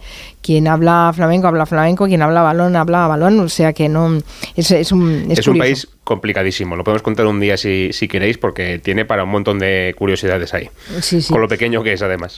bueno, el corresponsal de Onda Cero en, Bel- en Bruselas, eh, Jacobo de Regoyos, escribió hace unos años un libro magnífico que se llama Belgichistán, donde explica todo Muy bueno esto. el nombre. Es buenísimo el nombre, pero es que el libro es buenísimo también y, con- y, bueno, baja un terreno eh, de vida cotidiana que es muy interesante. Ya le diré que os envíe un ejemplar, Oye, si pues todavía genial. tiene alguno. Dice Ramón Akich en Twitter que en Galicia lo del couton mixto lo conoce casi todo el mundo. Claro. Así que tenemos que viajar más, me Sí, parece. sí, sí, pero son maravillosas sí. historias de, de España que no se conocen demasiado. y es- Muy es interesante. muy bonito descubrirlas. Está bien, está bien, aprender cosas. Bueno, ahora vamos al tema central, que es esta cumbre eh, del, del clima. La verdad es que ha costado mucho, pero mucho, cerrar un acuerdo que es importantísimo mm, de esta cumbre que se ha celebrado en Emiratos Árabes. Eh, el acuerdo adoptado señala que se deben reducir la producción y el consumo de combustibles fósiles. Bueno, de hecho, hablan de transitar para dejar atrás los combustibles fósiles, que suena así como un poco eufemismo, Sí. Pero eh, que es el único consenso al que se ha llegado eh, a llamarlo de esta manera. Pero y todo y así es histórico, porque nunca se había hablado de nada parecido de reducir, disminuir o algo semejante en los combustibles fósiles. ¿Qué otros detalles allí y qué plazo tenemos para hacer todo esto? Es que esto de los eh, combustibles fósiles es como lo, revolucionario y a la vez lo, lo conservador y obvio, ¿no? Porque este, que llamemos histórico este acuerdo es que por primera vez se ha señalado que la, la reducción de los combustibles fósiles debe ser un objetivo prioritario. O sea, antes se hablaba de reducir los gases de efecto invernadero, que es el efecto. ¿Pero el efecto de qué? Pues de quemar combustibles fósiles, pero nunca se había apuntado a los combustibles fósiles como un claro responsable a, reducir, ¿no? Pues ya se ha hecho, ya, ya se ha apuntado claramente a la causa y a la raíz del, del problema. Además, hace unos días, el, el problema que teníamos en esta cumbre del clima es que el primer borrador era muy suave y países como Estados Unidos, los países de la Unión Europea, o las islas del Pacífico, que no digo las islas del Pacífico para rellenar, sino porque son estos países como suba medio metro el nivel del mar, ellos ya se quedan como por debajo, ¿no? Estos países se plantaron y dijeron que no lo firmaban ese borrador porque era inaceptable, y esto lo dijo eh, la ministra Teresa Rivera. Entonces se planteó un nuevo borrador señalando los combustibles fósiles claramente, y quienes se opusieron, eh, pues fueron los países de la, de la OPEP, de los países exportadores de petróleo, pues básicamente porque viven de, de eso, ¿no? Entonces ahora mismo se ha revalidado el objetivo de las cero emisiones netas para el año 2050, que puede parecer muchísimo, pero estamos en 2000 casi 24, es decir, estamos casi tan cerca de 2050 como del año 2000, o sea que no, no, no parece una cifra demasiado, una fecha demasiado futurista. Y entonces... eh, ya se van a ir implementando políticas no tanto para emitir menos CO2, que era donde estábamos hasta ahora, sino ya para ir reduciendo el consumo de petróleo, gas y carbón, que son los combustibles que se van a abordar de manera eh, directa. Y esto, como digo, es atacar la raíz del problema. De hecho, para que veamos lo histórico del acuerdo, en la COP, en la cumbre del clima del año 2021, esto de señalar los combustibles fósiles se intentó y no salió y hemos tenido que esperar dos años más para que haya salido adelante. Entonces, ahora mismo la apuesta está sobre todo en, básicamente, las energías renovables, la nuclear, y esto se nota en que la lucha no está tanto en la no contaminación, sino en la no emisión de CO2, que la nuclear no, no emite, para combatir el, el cambio climático. Mm, Bueno, hasta el punto de que la nuclear ya la consideran incluso verde, Sí. lo cual también tiene bastante, bastante recochineo. Mm. Eh, decías que el 2050 tampoco mm, está tan lejos como nos podría parecer. Total, estamos a, a- a poco del- de, do- de 2025. de Eso la- es. Em, siempre que nos marcamos objetivos la- en este tipo de asambleas o de conferencias, siempre surge la misma pregunta. A ver, nos marcamos objetivos, pero somos o podemos ser capaces de cumplirlos. Capaces seríamos, Carmen. El problema es que a lo mejor no hay voluntad suficiente, ¿no? Pero bueno, eh, el marco que tenemos ahora mismo más importante se firma en 2015, es el Acuerdo de París, que seguro que los oyentes han escuchado hablar mucho estos días. En él se ponía como objetivo recortar las emisiones para que el aumento de temperaturas por, por encima de niveles preindustriales se quedara solo, entre comillas, entre 1,5 y 2 grados de media anual en todo el mundo. ¿Se está cumpliendo? No se está cumpliendo, sin ninguna duda. Básicamente, no.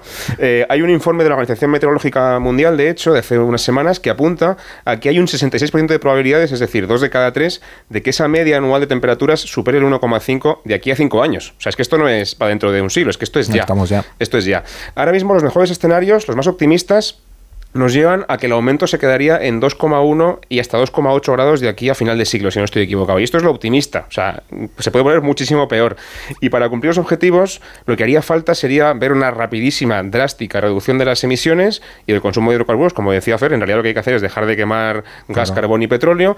Y ahora mismo eso no parece probable porque para empezar hay que ver las resistencias que tienen países como Arabia Saudí o Emiratos que viven de eso, básicamente, ¿no? De que el 40% del PIB de Arabia Saudí viene de vender petróleo, nada menos.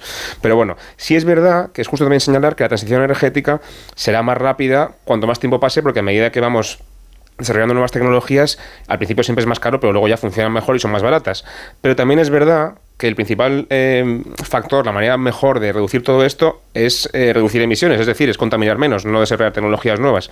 Así que bueno, avanzamos, pero todavía no lo hacemos tan bien como deberíamos. Mm, una de las cosas que se ha reprochado a esta cumbre es que los anfitriones hayan sido pues uno de los mayores productores de hidrocarburos del mundo, Mm, como es Emiratos Árabes Unidos, ¿no? Eh, otros países de la zona, como Arabia Saudí, eh, también eran de los que mm, se, mm, siempre imponían la tesis de que no, de que no se tenía que reducir el combustible fósil. La, la verdad es que te, da por pensar, ¿eh? ¿eh? ¿Cómo podría cambiar el mundo si pasáramos de un, de un planeta basado en el petróleo a uno mm, en el que el petróleo fuera marginal? Pues esto es muy interesante porque la, primera revolución industrial se dio gracias al carbón y la segunda revolución industrial se fundamentó sobre el petróleo. Ahora mismo estaríamos en la tercera revolución industrial que ya se sostendría, pues en principio, con energías renovables y combustibles como el hidrógeno. No es que tenga que ser una realidad inmediata, pero bueno, es un poco el camino hacia el que vamos. Y es evidente que en cada uno de estos cambios hay eh, ganadores y perdedores. El salto a la tercera revolución industrial, como digo, es, es evidente y tendrá como claros perdedores los países productores de petróleo. Arabia Saudí, lo que sea. claro, Arabia Saudí, Cuba y Qatar, Emiratos Árabes, tal y cual. Muchos eh, de estos países eh, llevan años poniéndose las pilas para este nuevo mundo. O sea, esto no es algo que haya ocurrido de manera eh, repentina, sino que es una, una realidad, un proceso eh, muy evidente. Por ejemplo, Noruega, que es un, importante productor, al menos en Europa, presionó mucho a favor del ambicioso borrador de la cumbre del clima. Y podemos pensar, bueno, esto va en contra de sus intereses. Pues efectivamente va en contra de los intereses noruegos. Pero también es cierto que Noruega lleva décadas ahorrando parte de sus ingresos del petróleo para precisamente poder sobrevivir en un mundo sin petróleo. Eh, es bastante conocido, o más o menos conocido, que Noruega tiene un fondo soberano, un fondo estatal, que maneja cerca de 1,4 billones con B de dólares. Eso es como el PIB de España, ¿no? Más o menos. Es más que el, el, PIB de España, o una cifra muy similar. También por establecer una como un paralelismo, el fondo aquel de las pensiones, cuando tuvimos superávit, no sé si llegó a tener 50, 60 mil millones de euros. Esto es 30 veces más. Noruega tiene 30 veces más de nuestro mejor eh, colchón o uchita que hemos eh, conseguido hacer. Y con eso básicamente esperan vivir eh, invirtiendo en sus cosas para, ya digo, de, para poder sobrevivir en un mundo sin petróleo. Y luego también muchos países del Golfo Pérsico, pues ya digo, Emiratos Árabes, Arabia Saudí y demás, también llevan muchos años intentando diversificar sus negocios, asumiendo que en algún momento va a haber un mundo donde el petróleo no sea muy relevante o al menos ellos ya no puedan vivir solo de, exportar eh, petróleo. Uh -huh. Bueno, es, es interesante ¿eh? plantearse ese, ese, futuro, es, es curioso, seguramente lo, lo, podremos ir haciendo eh, en, otras, en otras entregas mm. del orden mundial porque da para mucho. Eh, enseguida les hablamos también de otras cosas que están pasando, algunos breves, porque el orden mundial ya saben que anda muy revuelto. Una pausa y volvemos. De 3 a 7 en Onda Cero, Julia en la Onda. Te lo digo, te lo cuento. Te lo digo, estoy harto de cambiar de compañía cada año para poder ahorrar. Te lo cuento, yo me voy a la mutua. Vente a la mutua con cualquiera de tus seguros. Te bajamos su precio, sea cual sea. Llama al 91 555 5555. 91 555 5555. Te lo digo, te lo cuento. Vente a la mutua. Condiciones en mutua.es. ¿Te preocupa el trabajo? Tranquilo, toma Ansiomet. Ansiomet con triptófano y asuaganda te ayuda en periodos de tensión en el trabajo. Venga, que tú puedes. Ansiomet de Pharma OTC. En CEPSA todos nuestros clientes son de 10. Por eso seas particular o profesional, tenemos una promo de 10 para ti. Únete a CEPSA Go o a esta resa en CEPSA y te damos 10 euros de regalo de bienvenida. Y si ya eres cliente, ahorras 10 céntimos por litro en tus repostajes. Ven a CEPSA y llévate ya tus 10 euros. Consulta condiciones en CEPSA.es. Pero mira cómo comen los peces en el río, pero mira cómo comen jamón del sobrecico. Comen y comen y vuelven a comer con tu jamón directo que han pedido en internet. 984-1028, tujamondirecto.com. Codo a codo. Así perseguimos nuestras metas. Solo así las conseguimos. Rompemos barreras, superamos obstáculos. Así allanamos el camino, compartimos el camino, disfrutamos el camino. Porque contigo nunca estamos solos. Después de 85 años trabajando por una sociedad mejor para todos, en Grupo Social 11 tenemos claro que la igualdad de oportunidades se hace desde el respeto codo a codo. Grupo Social 11. En Carglass creemos que todos los parabrisas merecen una segunda oportunidad, incluso los irreparables. Por eso tenemos contenedores en todos nuestros talleres para que puedan ser reciclados y así darles una segunda vida. Carglass cambia, Carglass repara. Un fuerte aplauso para los cuatro finalistas de la voz. Miguel, Elsa, Pablo, Nereida. Es algo de otro planeta. Tú decides en directo quién será la mejor voz del país. Yo me quedo embobada. Gran final de la voz. El viernes a las 10 de la noche en Antena 3. Y muy pronto. 20 de las mejores voces en un reencuentro histórico. La voz All Stars. Si juegas a la lotería estas navidades, no olvides asegurar tu premio en la guinda, la app de lotería que te ofrece el único seguro del mundo que te devuelve los impuestos del premio para que te lo lleves enterito. Solo para premios superiores a 40.000 euros. Juega con responsabilidad. Mayores de 18 años. Seguro ofrecido por Beco 1987. Más información en laguinda.app.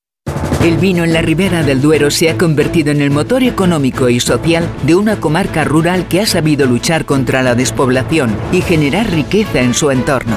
Ribera del Duero es hoy una marca de reconocido prestigio y éxito internacional. Con este motivo el programa Julia en la Onda se realizará en directo el jueves 14 de diciembre desde el Centro Cívico de la localidad burgalesa de Roa, con el patrocinio de la denominación de origen Ribera del Duero. El jueves 14 de diciembre a partir de las 3 de la tarde, Julia en la Onda desde Roa, con Julia Otero. Te mereces esta radio. Onda Cero, tu radio. En Onda Cero, Julia en la Onda, con Carmen Juan.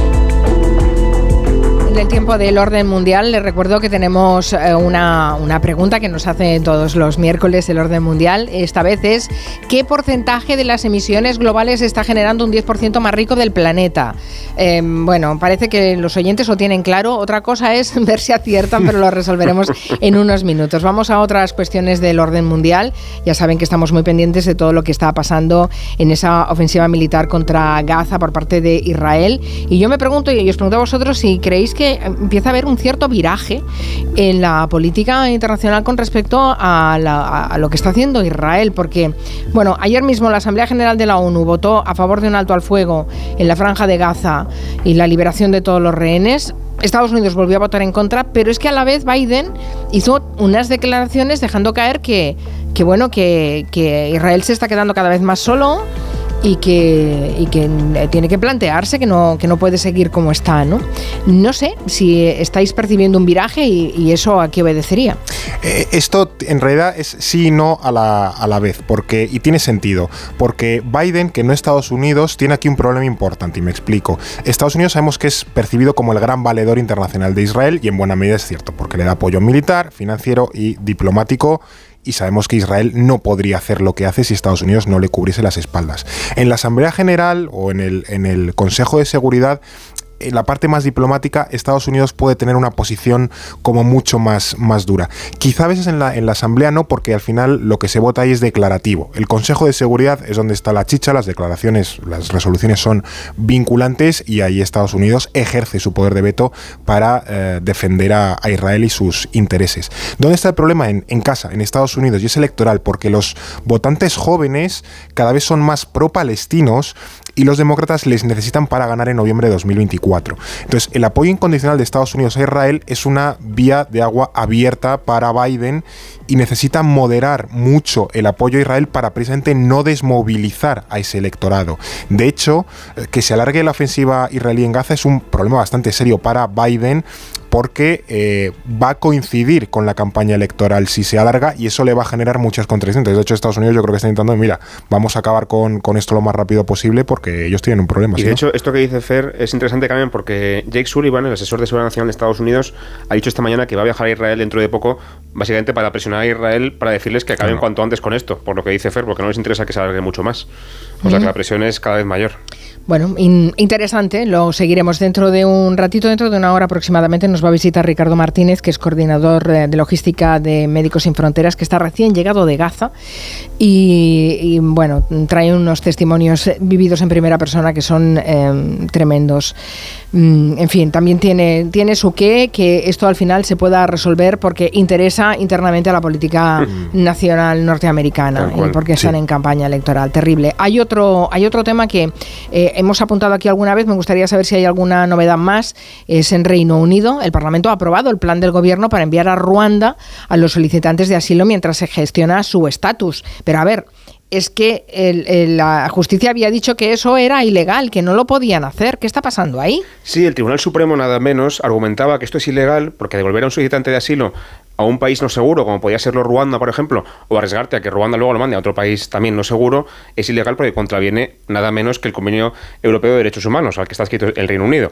Eh, ¿Qué ha hecho el gobierno? Pues básicamente se ha sacado de la manga una nueva ley en la que establece por ley que Ruanda es y será siempre un país seguro y punto en boca. Y como- aparcado. como decían los de que no hay quien viva, ya está, no hay debate. Y así permite legalmente que se expulse a esos solicitantes de asilo del Reino Unido y se manden a Ruanda sin que los tribunales puedan hacer nada para, para evitarlo.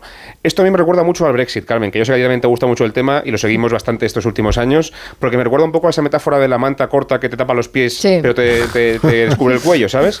Eh, Sunak tiene un problema muy gordo y es que tiene, por una parte, de contentar a los radicales de su partido que, que quieren romper con Europa, quieren comer con el, mm, romper con el convenio de derechos humanos y, y tener control sobre el tema migratorio con el tema de Ruanda, y también tiene que contentar al mismo tiempo a los moderados que no quieren incumplir la ley, no quieren romper con el convenio europeo y necesita los votos de ambas partes para sacar adelante su ley y mantener el gobierno, eh, digamos, eh, vivo. Entonces, es muy complicado para él. Ha pasado la primera lectura, la primera votación, pero luego veremos a ver si hay enmiendas y en esas enmiendas quizá una u otra parte tiran de la manta y dejan descubierto el gobierno y Sunak se enfrenta, aparte de una impopularidad creciente muy grande, a la posibilidad de que tenga que perder el poder antes incluso de las elecciones del año que viene. Así que ya veremos qué pasa, pero por ahora lo que han hecho ha sido sacarse de la manga esa reforma un poco extraña para sortear la ley y los tribunales. Nada sí, menos. sí, sí, sí. Eh, eh, eh, ¿Cómo es la frase? Echa la ley echa la trampa, ¿no? Algo claro, estilo. claro, Pues claro. Qué fuerte, qué Pero al fuerte. final la conclusión es que quieren romper con el convenio de derechos humanos, que es, que es muy fuerte esto también. Bueno, vamos a lo seguiremos también en los próximos Sí. días. Vamos a acabar eh, resolviendo esa pregunta. Habíamos preguntado qué tanto por ciento de las emisiones globales son generadas solamente por el 10% más rico del planeta. Hay tres opciones. ¿Qué? ¿Lo resolvemos? ¿Nos dais la, res- la- primero los A ver, a ver porcentajes? qué han contestado también, a ver si han sido muy optimistas, muy ¿Los pesimistas. tú por ahí, Carmen? Sí, mira, el, eh, decíais el 91%. Pues eh, lo ha votado el 66% de los oyentes. O sea, dos tercios es, son es bastante la opción pesimistas. más votada. Sí, son muy pesimistas. Recuerden que la pregunta era qué porcentaje de las emisiones globales está generada por el 10% más rico del planeta. El 48%, que era como la eh, parte intermedia, solo lo vota el 27,6%. Y el 19% el 6,4%. O sea que pensamos muy mal de nuestra propia especie. Sí. ¿Eh? Y la respuesta correcta es... El 48%, Carmen. Ahí está. Que tampoco está mal, ¿eh? Hablamos de que No la mitad de las emisiones son emitidas por solamente uno de cada diez personas en el mundo. Por menos de la mitad. más rica. Claro.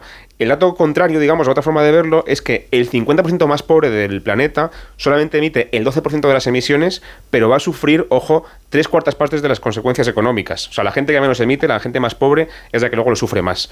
Y al contrario, la gente más rica emite muchísimo más y sufre menos. Y no pensemos que ese 10% más rico son todos señores con chistera, somos nosotros. O sea, los países ricos países occidentales. estamos ahí dentro, somos Sí. nosotros los que estamos consumiendo y provocando Claro, esto. claro. Muy bien. Bueno, pues nada, algo que hemos... Bueno, hemos aprendido muchas cosas. Sí. Y habéis ganado amigos en Orense. Fernando Arancón, Blas Moreno, gracias. Buenas tardes. Adiós. También tenemos un consejo de la mutua con Guillén Zaragoza. Lo tenemos, lo tenemos. Mira, si te vas a la mutua, además de que te van a dejar elegir el taller que tú desees, te van a bajar el precio de cualquiera de tus seguros, sea cual sea. Es muy fácil, tienes que llamar al 91 555 5555.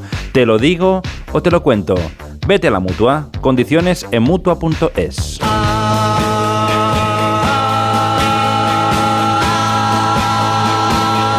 Julia en la Onda, con Carmen Juárez.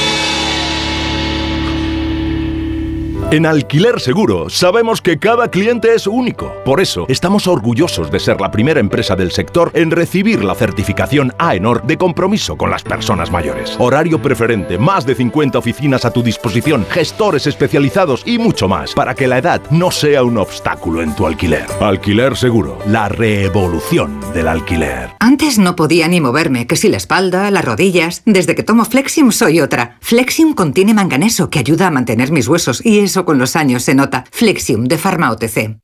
¿Qué tal, vecino? Oye, al final te has puesto la alarma que te recomendé. Sí, la de Securitas Direct. La verdad, es que es fácil que puedan colarse al jardín saltando la valla. Y mira, no estábamos tranquilos. Lo sé. Yo tuve esa misma sensación cuando me vine a vivir aquí. Protege tu hogar frente a robos y ocupaciones con la alarma de Securitas Direct. Llama ahora al 900-272-272. Recuerda, 900-272-272. ¿Has pensado en todo lo que pueden hacer tus manos? Emocionar, trabajar, acompañar, enseñar. ¿Y si te dijera que tienen otro poder? El poder de ayudar a otras manos a acabar con la desigualdad, la pobreza y el hambre. Únete a Manos Unidas en manosunidas.org y ayúdanos a frenar la desigualdad. Está en tus manos.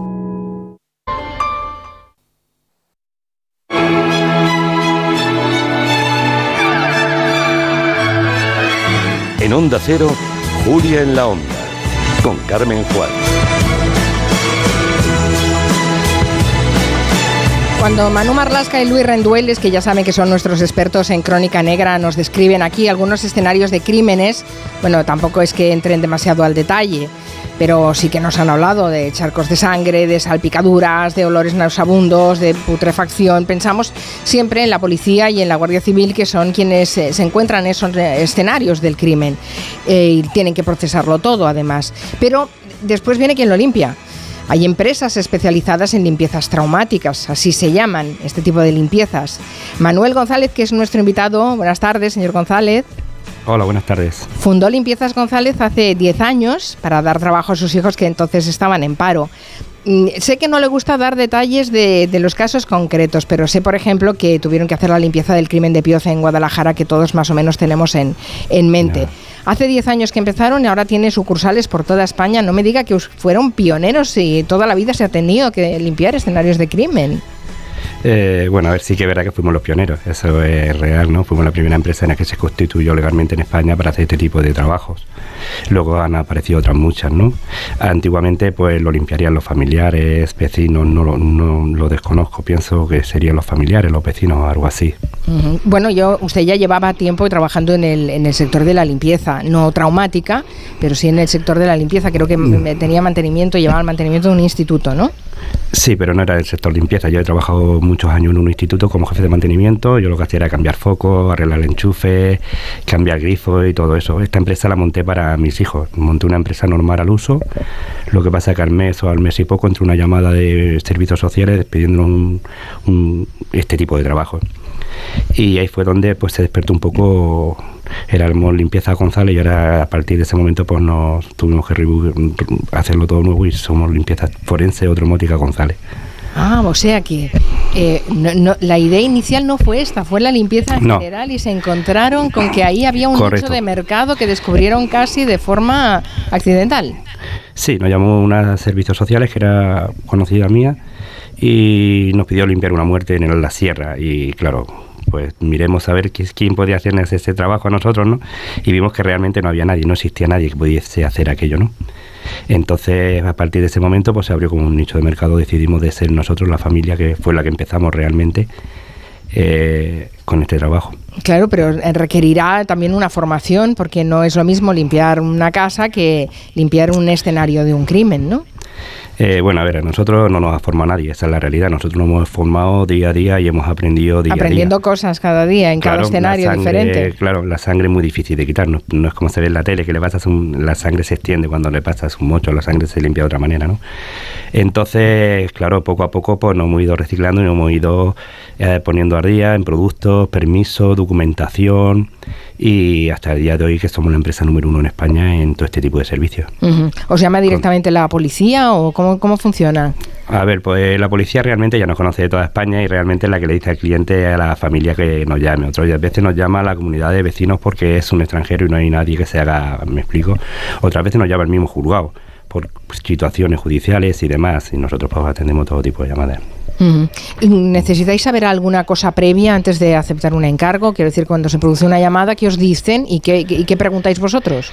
A ver, nosotros solamente preguntamos si ha sido con arma de fuego o con arma blanca, porque es muy distinto limpiar un tiro que limpiar una puñalada, ¿no?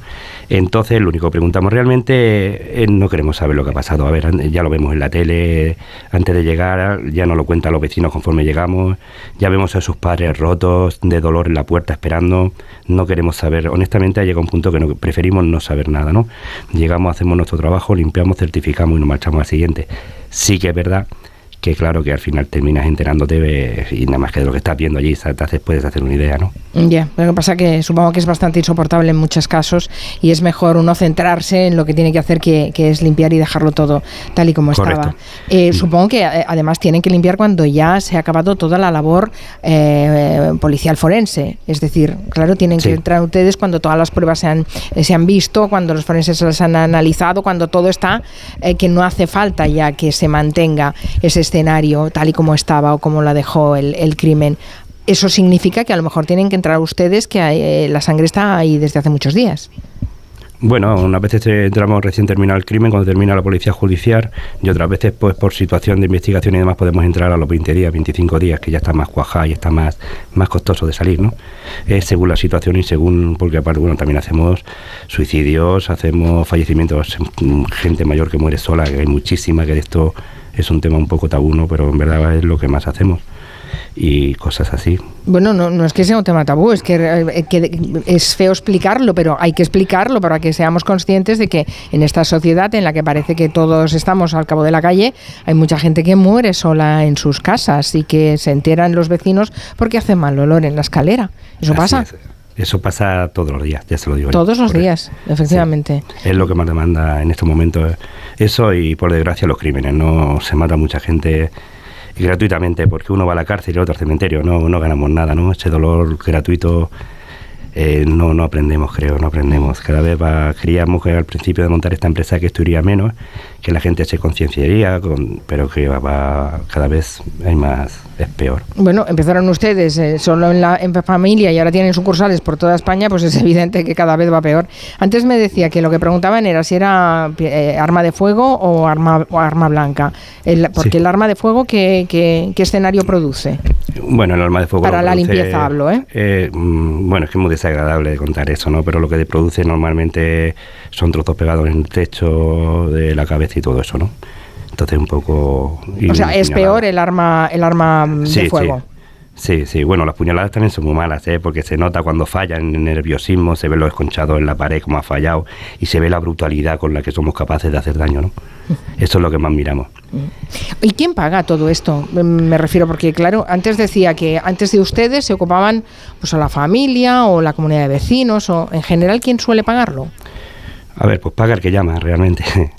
Eh, si llama juzgados, paga juzgados. Si llama servicios sociales, paga servicios sociales. También es verdad que si, por ejemplo, paga la comunidad, pues luego cuando aparece algún propietario o algún, no algún, perdón, algún familiar, pues le reclaman judicialmente la cantidad que a mí me han abonado, ¿no?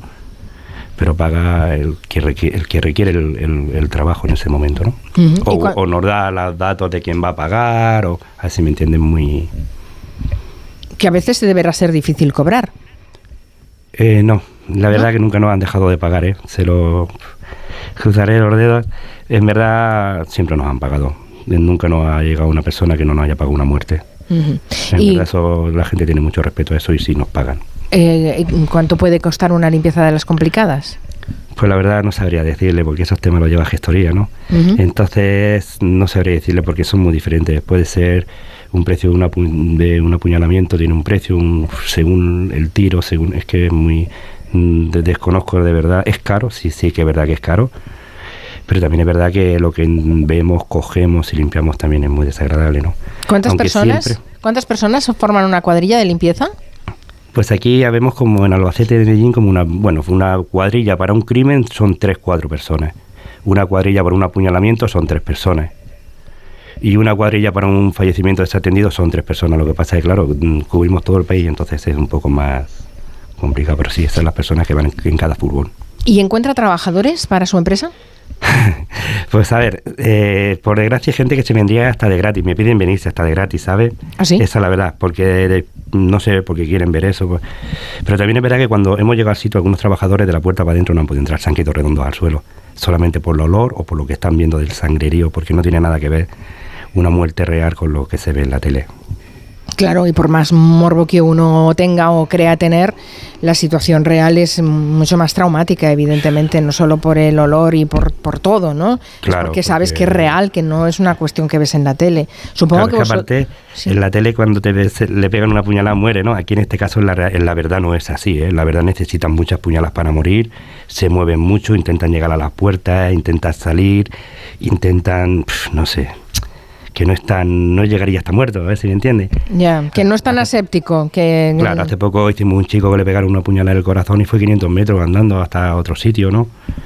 Chorreando sangre. Quiero decir que, no que en la muerte cuesta matar a las personas, ¿no? Claro, No ustedes, ustedes también tuvieron que acostumbrarse a todo eso. Son cosas que han ido descubriendo en estos 10 años de historia que tiene la empresa.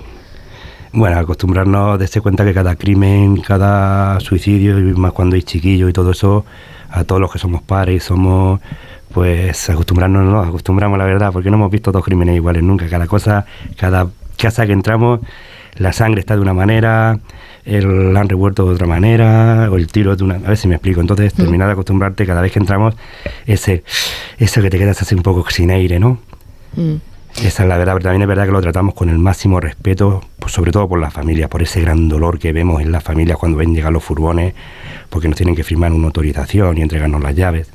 Y ves a esas madres, a esos padres rotos de dolor, eso es lo que más nos sé y lo que peor llevamos realmente. ¿Usted recuerda la primera vez que entró en una casa en la que se había cometido un crimen para limpiarla? Sí, sí, sí, sí, lo recuerdo perfectamente, además no, lo voy a- no se me va a olvidar nunca. Sí. Bien, lo ha hablado con sus hijos, supongo esto, deben comentarlo, ¿no? Cómo se sienten muchas veces. La verdad no comentamos nada, la verdad cuando llegamos intentamos a... ¿Hablar de eh, otras cosas? Claro, pero es difícil, es difícil porque los vecinos, la gente, luego esto ha despertado mucho en prensa y demás, y nosotros en verdad pues somos gente normal al uso de la calle, humilde, trabajadora, entonces, a ver si me entiende. Ya, ya. Y cuando eh, contratan algún personal nuevo, también imagino que les explicarán, ¿no? No solo el- en, en qué consiste el trabajo, sino en, en esa parte eh, colateral al trabajo, que es Sí. cómo les afecta personalmente o les puede llegar a afectar personalmente. A ver, eh, afectarnos llega a afectar a todos en cierta medida, ¿no? A unos más, a otros menos. Dense cuenta que vemos, hemos hecho los crímenes más mediáticos de España, sobre todo de los niños y género de violencia de género, ¿no? Entonces, claro, nos afecta a todos, cada uno en su medida. Uno lo lleva un mes colgado pues, acordándose, otro 20 días. ¿Qué es lo que pasa? Que como hacemos tantos, pues vamos olvidando, ¿no? Vamos, vamos renovando, como si dijéramos así, ¿no? Pero claro, hay gente que para no vale para este trabajo. Hay gente que lo ha intentado y vamos de la puerta no ha pasado. Ya. No todo el mundo creo que esté preparado para ver eso. Eh, además, no aconsejo que nadie vea eso. Sí, que en las películas es una cosa, pero que en la realidad es otra, eh, es otra muy diferente, pero que alguien tiene que hacerlo, así que ahí está bien que reivindiquemos su, su trabajo, alguien tiene que, que hacerlo, Ya, porque si no, imagínense lo que sería que el familiar que ha perdido a alguien después de un, de un crimen eh, violento tenga encima que limpiar los restos, claro. Claro, no es lo que limpia, sino lo que ves, ¿no? Lo que ves, Claro. porque ya le digo, se mueven mucho. Cuando es un apuñalamiento, los nervios fallan, le pegan a las paredes, unos puntazos que, que no, no entiendo cómo pueden tener ese- esa, esa fuerza y esa brutalidad. No, no, no, no entiendo cómo podemos llegar a hacer todo esto. ¿eh? En Mm. verdad, cada día nos mm, vemos cosas que decimos qué brutos somos, ¿no? Y qué, qué, qué, qué malos nos estamos volviendo, ¿no? Por decirlo de alguna manera. ¿Y síndrome de Diógenes también limpian ustedes? Eh, sí, los que son muy avanzados, los normales no. Nosotros llevamos mm, una logística de camiones y furgones para hacer los síndromes de Diógenes más, más afectados de España. Sí, los más complicados los hacemos nosotros. Que tampoco debe ser fácil poner orden ahí, en esas acumulaciones de basura. Que va, eso es muy difícil, ¿no? Bueno, a ver, para nosotros ya es fácil, nosotros lo hacemos fácil, pero sí que es verdad que cuando empiezas a tirar cuadros, recuerdos, cosas que dices, madre mía, yo por ejemplo, eh, guardo todavía mi cuadro de la Condice de la Comunión porque le costó tanto a mi madre de pagarlo, ¿me entiendes? que, que soy incapaz de tirarlo y cuando me llegan y me dicen tirar todo esto, pues sí, la verdad que es complicado. Y luego los olores, los bichos, y es muy complicado. Ujú. Y en ese sentido. ¿Reciben apoyo psicológico para realizar su trabajo en algún momento? ¿Alguna vez lo han necesitado? A ver, ha habido gente, trabajadores que sí lo han necesitado. Yo tengo una sobrina que estudió psicología y es la que de vez en cuando, pues cuando ve a alguno así que va peor, pues lo aparta, lo tiene en carga, lo tiene en descarga, lo tiene en almacén, habla con él. Pero eso sí ahora, de hace un año para acá, ¿no? Y, pero claro, todo, yo por ejemplo, yo no, no, no me cuesta mucho abrirme y explicar todo esto, ¿no? Mm. Pero sí que nos afecta realmente darse cuenta que todos somos, tenemos hijos, tenemos nietos y vemos brutalidades tan bru- lo que somos capaces de hacer y entonces claro tampoco es que vayamos con depresión ni nada de eso pero sí el viaje por ejemplo es malo no y la huerta es peor Claro. Ahí eh, la, la- la mochila emocional eh, sale, sale cargada, Claro, limpian la casa, pero ahí se llevan claro va ustedes todo en el fútbol va un montón de cosas, sí, sí. Bueno, si, Llevamos al- todos callados si alguien tiene interés en conocer más la historia de Limpiezas González, está recogida en un libro escrito por la periodista Beatriz González. Se llama Limpiezas Traumáticas Familia González, 10 años eliminando las huellas del crimen. Eh, si alguien tiene interés, que lo sepa. Y yo mm, agradezco Manolo González que decidiera montar esta empresa porque no me quiero ni imaginar lo que tenía que ser antes de que ustedes la profesionalizaran esta limpieza traumática. Si tenía que caer y recaer en manos de gente que había perdido a familiares queridos. Muchísimas gracias por su trabajo y ánimo. Gracias. muchísimas gracias a ustedes muy agradecidos En Onda Cero, Julia en la Onda, con Carmen Juan. En línea directa sabemos que un imprevisto nunca viene bien. En cambio, un buen ahorro, sí. Por eso este diciembre ofrecemos el mes de puertas abiertas de línea directa. Te bajamos hasta un 25% el precio de tu seguro de coche. Sí, sí, hasta un 25%. No te quedes fuera y cámbiate antes de que sea demasiado tarde. Ven directo a lineadirecta.com o llama al 917-700-700. El valor de ser directo. ¿Tu hijo saca malas notas? ¿Se despista con facilidad? Prueba con The Memory Studio. The Memory contiene vitamina B5 que contribuye al rendimiento intelectual normal. Para exámenes, The Memory Studio, de Pharma OTC. Vamos a hablar con esos amigos que van a pasar las fiestas a miles de kilómetros de su hogar. Gabriel Tombuctú, buenos días. ¡Buenos días! Cuéntenos, ¿qué es lo que más echa de menos, amigo? ¡El jamón! Bueno, y la familia, y los amigos, No, no, no, no, solo el jamón. y... Pues pídalo en el 984 1028 o en tujamondirecto.com. Y me lo traes, ¿no? Sí, señora, con la moto. Son las 5 de la tarde, las 4 en Canarias.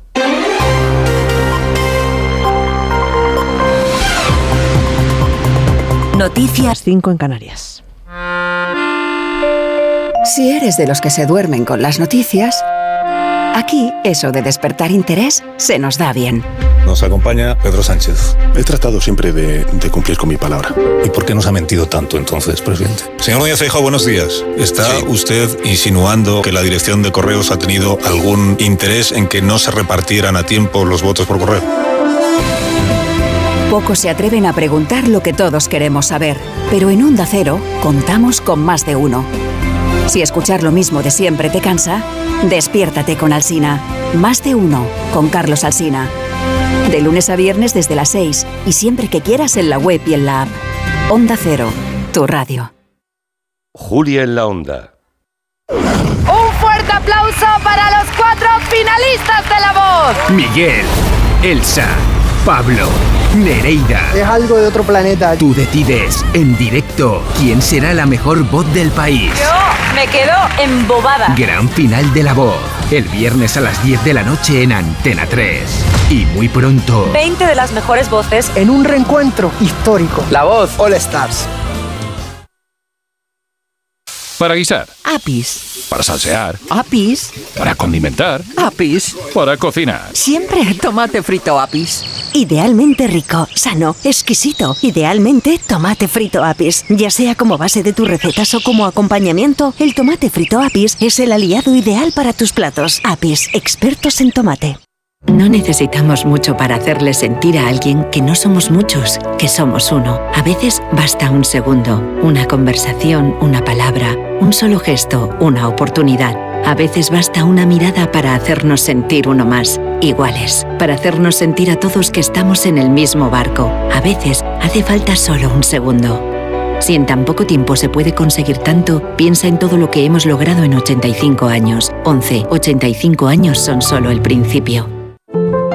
Llega la venta especial, con descuentos de hasta el 30% en sofás, solo en el corte inglés, de dos plazas, de tres, con cheslón, rinconeras.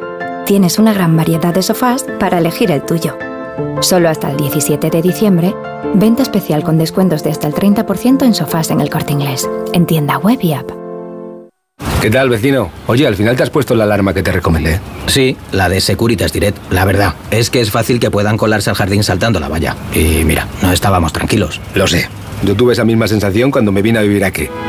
Protege tu hogar frente a robos y ocupaciones con la alarma de Securitas Direct. Llama ahora al 900-272-272. Recuerda, 900-272-272. En CEPSA todos nuestros clientes son de 10. Por eso seas particular o profesional, tenemos una promo de 10 para ti. Únete a CEPSA Go o a esta resa en CEPSA y te damos 10 euros de regalo de bienvenida. Y si ya eres cliente, ahorras 10 céntimos por litro en tus repostajes. Ven a CEPSA y llévate ya tus 10 euros. Consulta condiciones en cepsa.es. Tantas horas delante del ordenador pueden pasar factura a tus ojos. Prueba el nuevo Devisión Lágrimas. Devisión alivia los síntomas de sequedad, irritación y cansancio ocular. Devisión Lágrimas. Este producto cumple con la normativa vigente de producto sanitario. Onda Cero. En Onda Cero, Julia en la Onda, con Carmen Juan.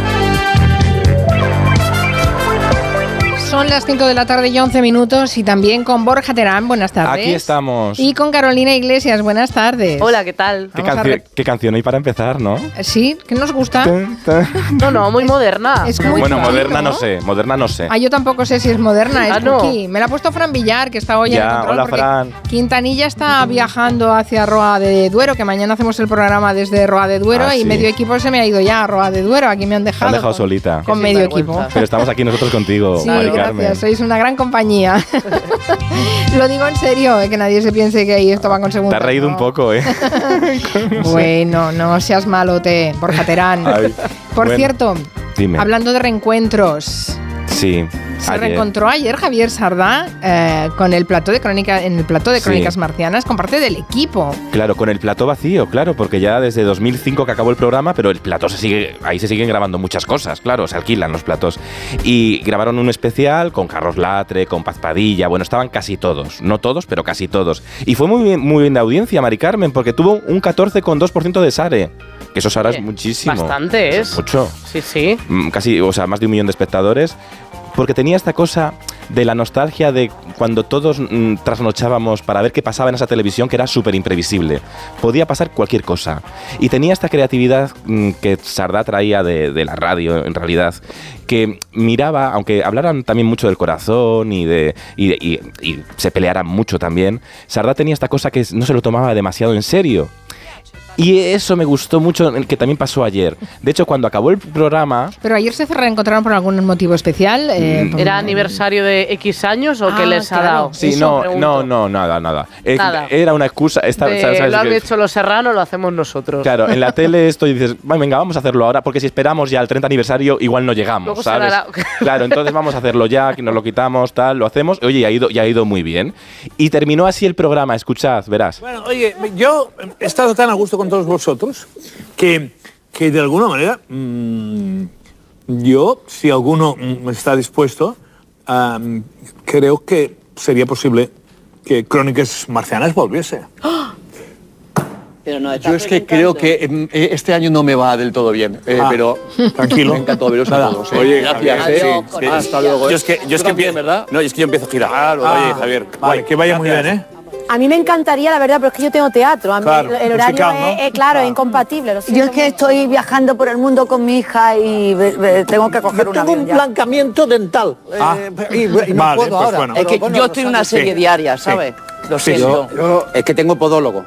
Vale, pues Vale, ya no pasa nada. eh, tiene un tratamiento, ¿vale? Perdona, Feliz año. Tengo mucha plancha, tío. Y es que no voy a poder, ¿sabes? Si eso ya. Ya, vale. si eso ya hablamos. De acuerdo, pues, en fin. Adiós, gracias a todos, eh. Adiós. Vale. Adiós. No era un tráiler de que fueran a volver. ¿no? Mm, bueno, esta cosa que hacía mucho Sarda. Yo recuerdo que un día en Crónicas Marcianas jugaba con esta cosa de, al final, la televisión tiene mucha, mucho de los géneros literarios, es decir, que tienes que crear un, gui- un guion creativo para que pasen cosas y los desen- desenlaces, si son traviesos, pues mejor. Yo recuerdo una vez comieron todos tarta en Crónicas Marcianas y acabaron todos haciéndose el muerto al final del programa, ¿no? Pues es un poco de relativizar también el encuentro y no pasarse de la trascendentalidad de la emoción de, ay, tenemos que volver, tenemos que volver. Pues al final Sarda se queda solo, que es una gran metáfora de lo que es la televisión. Absolutamente. ¿sabes? Pero hubo momentos... Por cierto, sí. Carolina, ¿tú eras seguidora de, de Crónicas Marcianas o te pillaba? ¿Tenías que irte a la cama pronto? Sí, pero yo me acuerdo que como había un momento en el que se hacía crossover que iban los de Operación Triunfo. O sea, Ah, claro. yo los recuerdos que tengo más así de, de crónicas marcianas era de, de cuando, como estaban los platos cerca. Sí, estaban eh, pegados, sí. Entonces, como que me acuerdo de alguna gala que habían ido Bustamante Bisbal, esto ya cuando ya había terminado, eh, o sea, cuando ya estaban con Operación Triunfo 2 y habían ido a cantar y tal, y, y como que básicamente los raptaron, entre comillas, y los hicieron meterse en el plató, eh, en el programa, que era como otra cosa así Claro, como imprevisible. Cuando salían de, la locura. gala, del plato de al lado, que es un plato muy grande, que es de donde se hace ahora Tu cara me suena, por cierto, cogieron el autobús y lo metieron en el plato de Crónicas Marcianas. Pero claro, eso era un problema porque en Telecinco se enfadaban porque hacían promoción de OT Claro, y en televisión programa de espa- la uno. Claro, y en televisión española se enfadaban porque OT estaba en la 1 y también hacían no, no. pero la productora era la misma, porque era Yes Music, era la misma productora, entonces el truco era que la productora, el el- los creadores eran los mismos del programa, ¿no? Ahí es. Pero yo, yo, me yo son los recuerdos que tengo y luego ya de zappings y tal, pero claro, yo te- no, me podía. pequeña. Claro, yo me, pero sí que luego lo, lo he visto, pero yo era muy pequeña, no me dejaban verlo. Claro, no te quedabas hasta el final, claro. No. Vale, está bien. Sí, sí. Bueno, ¿algún recuerdo así interesante en Ay. este reencuentro Crónicas Marcianas? Sí, a mí, Mari Carmen, me, me ha gustado mucho el momento que Javier Sardá recordó a su hermana, a Rosa María Sardá, Rosa María. y dijo ¿Cómo esta viste a cosa. hermana? Ah, Rosa. Hay que ver. La llamaría, hay días que la llamaría, sí.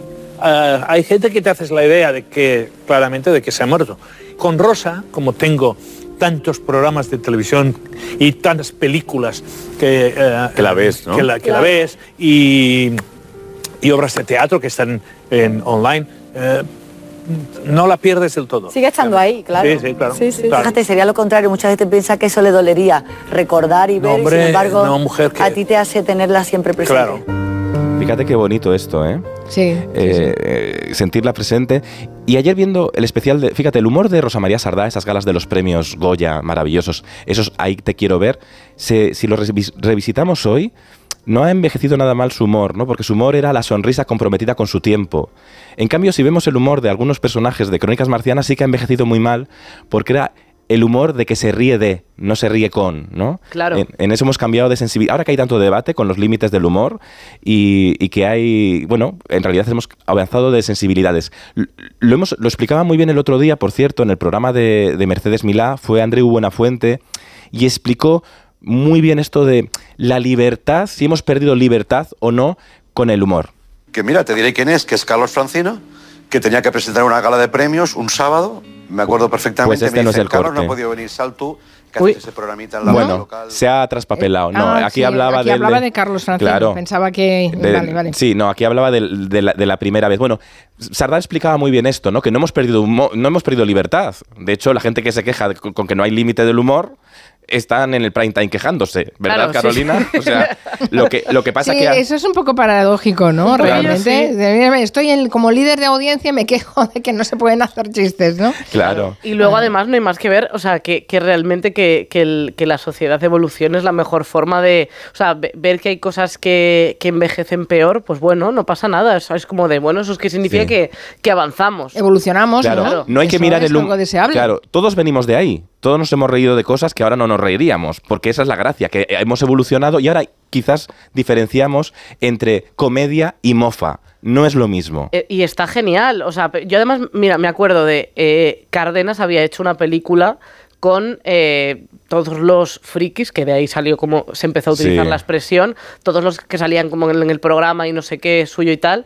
Y esa película hubo un momento en el que estuvo en Netflix, no sé por qué. Estuvo en- ¿Y la viste? Yo me puse a ver esa película y de repente vi que era horrible, o sea, la quité porque era un- un- una mofa absoluta de, de- de una persona, o sea, no, como que en mi cabeza tenía, tenía otro recuerdo de Sí. toda esa gente que salía, que eran como del rollo del risitas y toda esta Sí, gente y no sí. sé qué, y de repente lo veías y decía, ostras, es que, o sea, era todo como un, un bullying colectivo. Sí. a Bueno, la es que hay, hay cosas que envejecen mal, Muy porque, porque la sociedad evoluciona Es menos y, mal, y cambian claro. muchos criterios y eh, muchos criterios éticos y morales cambian y nos reímos de otras cosas Ya. diferentes. Bueno, crecemos y por Claro. tanto No está mal. hay, eh, sí, no, hay cosas que, que sí que se mantienen, pero cosas que envejecen mal y entonces bueno hay que ser lo suficientemente listo como para darse cuenta. Sí, por cierto que me está escribiendo Pac Vera, que es Radio Chips, que es uno de los grandes divulgadores de la radio, muy crítico, diciendo, vaya mala suerte que se te cuela el audio de la competencia, ¿eh?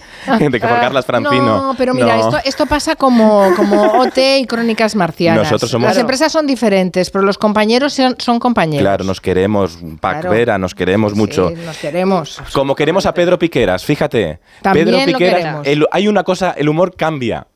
Pero hay una cosa que no va a cambiar nunca. Es el meme que hicieron a Pedro Piqueras con Apocalíptico. Muy buenas noches a todos. Noticias importantes en un día de caos, un día en que el cielo se desplomaba. Un panorama terrible, apocalíptico, tanto que hoy se está confirmando como el día más negativo de la historia. Bueno, pues la situación es tan dramática en estos momentos que se han vivido 100.000 millones de accidentes terribles. Vaya por Dios. Y de una historia estremecedora a otra. Con ese tremendo y macabro suceso que se está confirmando como el más destructivo y mortal. Un asunto realmente tremendo, especialmente trágico, salvaje. Bueno, ya basta, basta, basta. Bueno, es eh, eh, carnet de imitadores absolutamente. Sí, ¿eh? cogieron, cogieron todos sus adjetivos Sí. y el otro día estuvo viendo Pedro Piqueras a Risto Mejide en Viajando con Chester y le explicó que desde ese meme que le hicieron ya nunca más puso adjetivos en, en el informativo. Mira, lo explicaba así. Se hizo tan popular que hubo un momento que yo iba por la calle y veía de la otra acera que decían apocalíptico. Joder, la que me ha caído con esta historia. Y, y dije, no voy a decir nunca más adjetivos. Esto fue como hace 14 años, o por ahí, ¿no? Lo de, lo de los. No he vuelto a decir adjetivos, pero Ay, pobre, sí, sí, qué mal, qué mal momento, sí. Ya. Eh, yo, yo recuerdo de todas maneras, eh, hubo momentos terribles eh, que Pedro Piqueras también lo contaba en una entrevista reciente, cuando le daban paso, que hacían ese crossover entre el programa, entre Sálvame y después Sí. el informativo, Sí, ¿no? luego creo que Carolina nos lo va a contar Sí, esto. ah, ¿verdad? qué bien, qué Sí, bien. sí, Pues pero- luego nos lo cuentas porque eso me parece, me parece interesante que reflexionemos sobre, sobre eso. Pero una cosa, Mari Carmen, Juan, ahora que no está Julia, que estaba viajando ahí a, A Roa de Duero. a Roa de Duero, otro Gran año lugar y gran gente. muy bonito. Y gran vino, sí. gran vino, pues eh, vamos a aprovechar para recordar que Julia Otero presentó una vez un telediario con Pedro Piqueras. ¿Tú te acuerdas de esto, Mari Carmen Juan? Que presentó un telediario con Pedro Piqueras. No, no, sí. de esto no me Bueno, acuerdo. Era en Telepasión. Ah, vale. El va- mejor ah, programa del Vale, mundo. sí, Y- hombre. y, fue sí. así.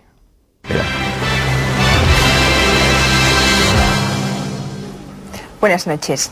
1990, primer año de esta última década del siglo XX, será recordado como uno de los más significativos del siglo. ¿No es así, Pedro?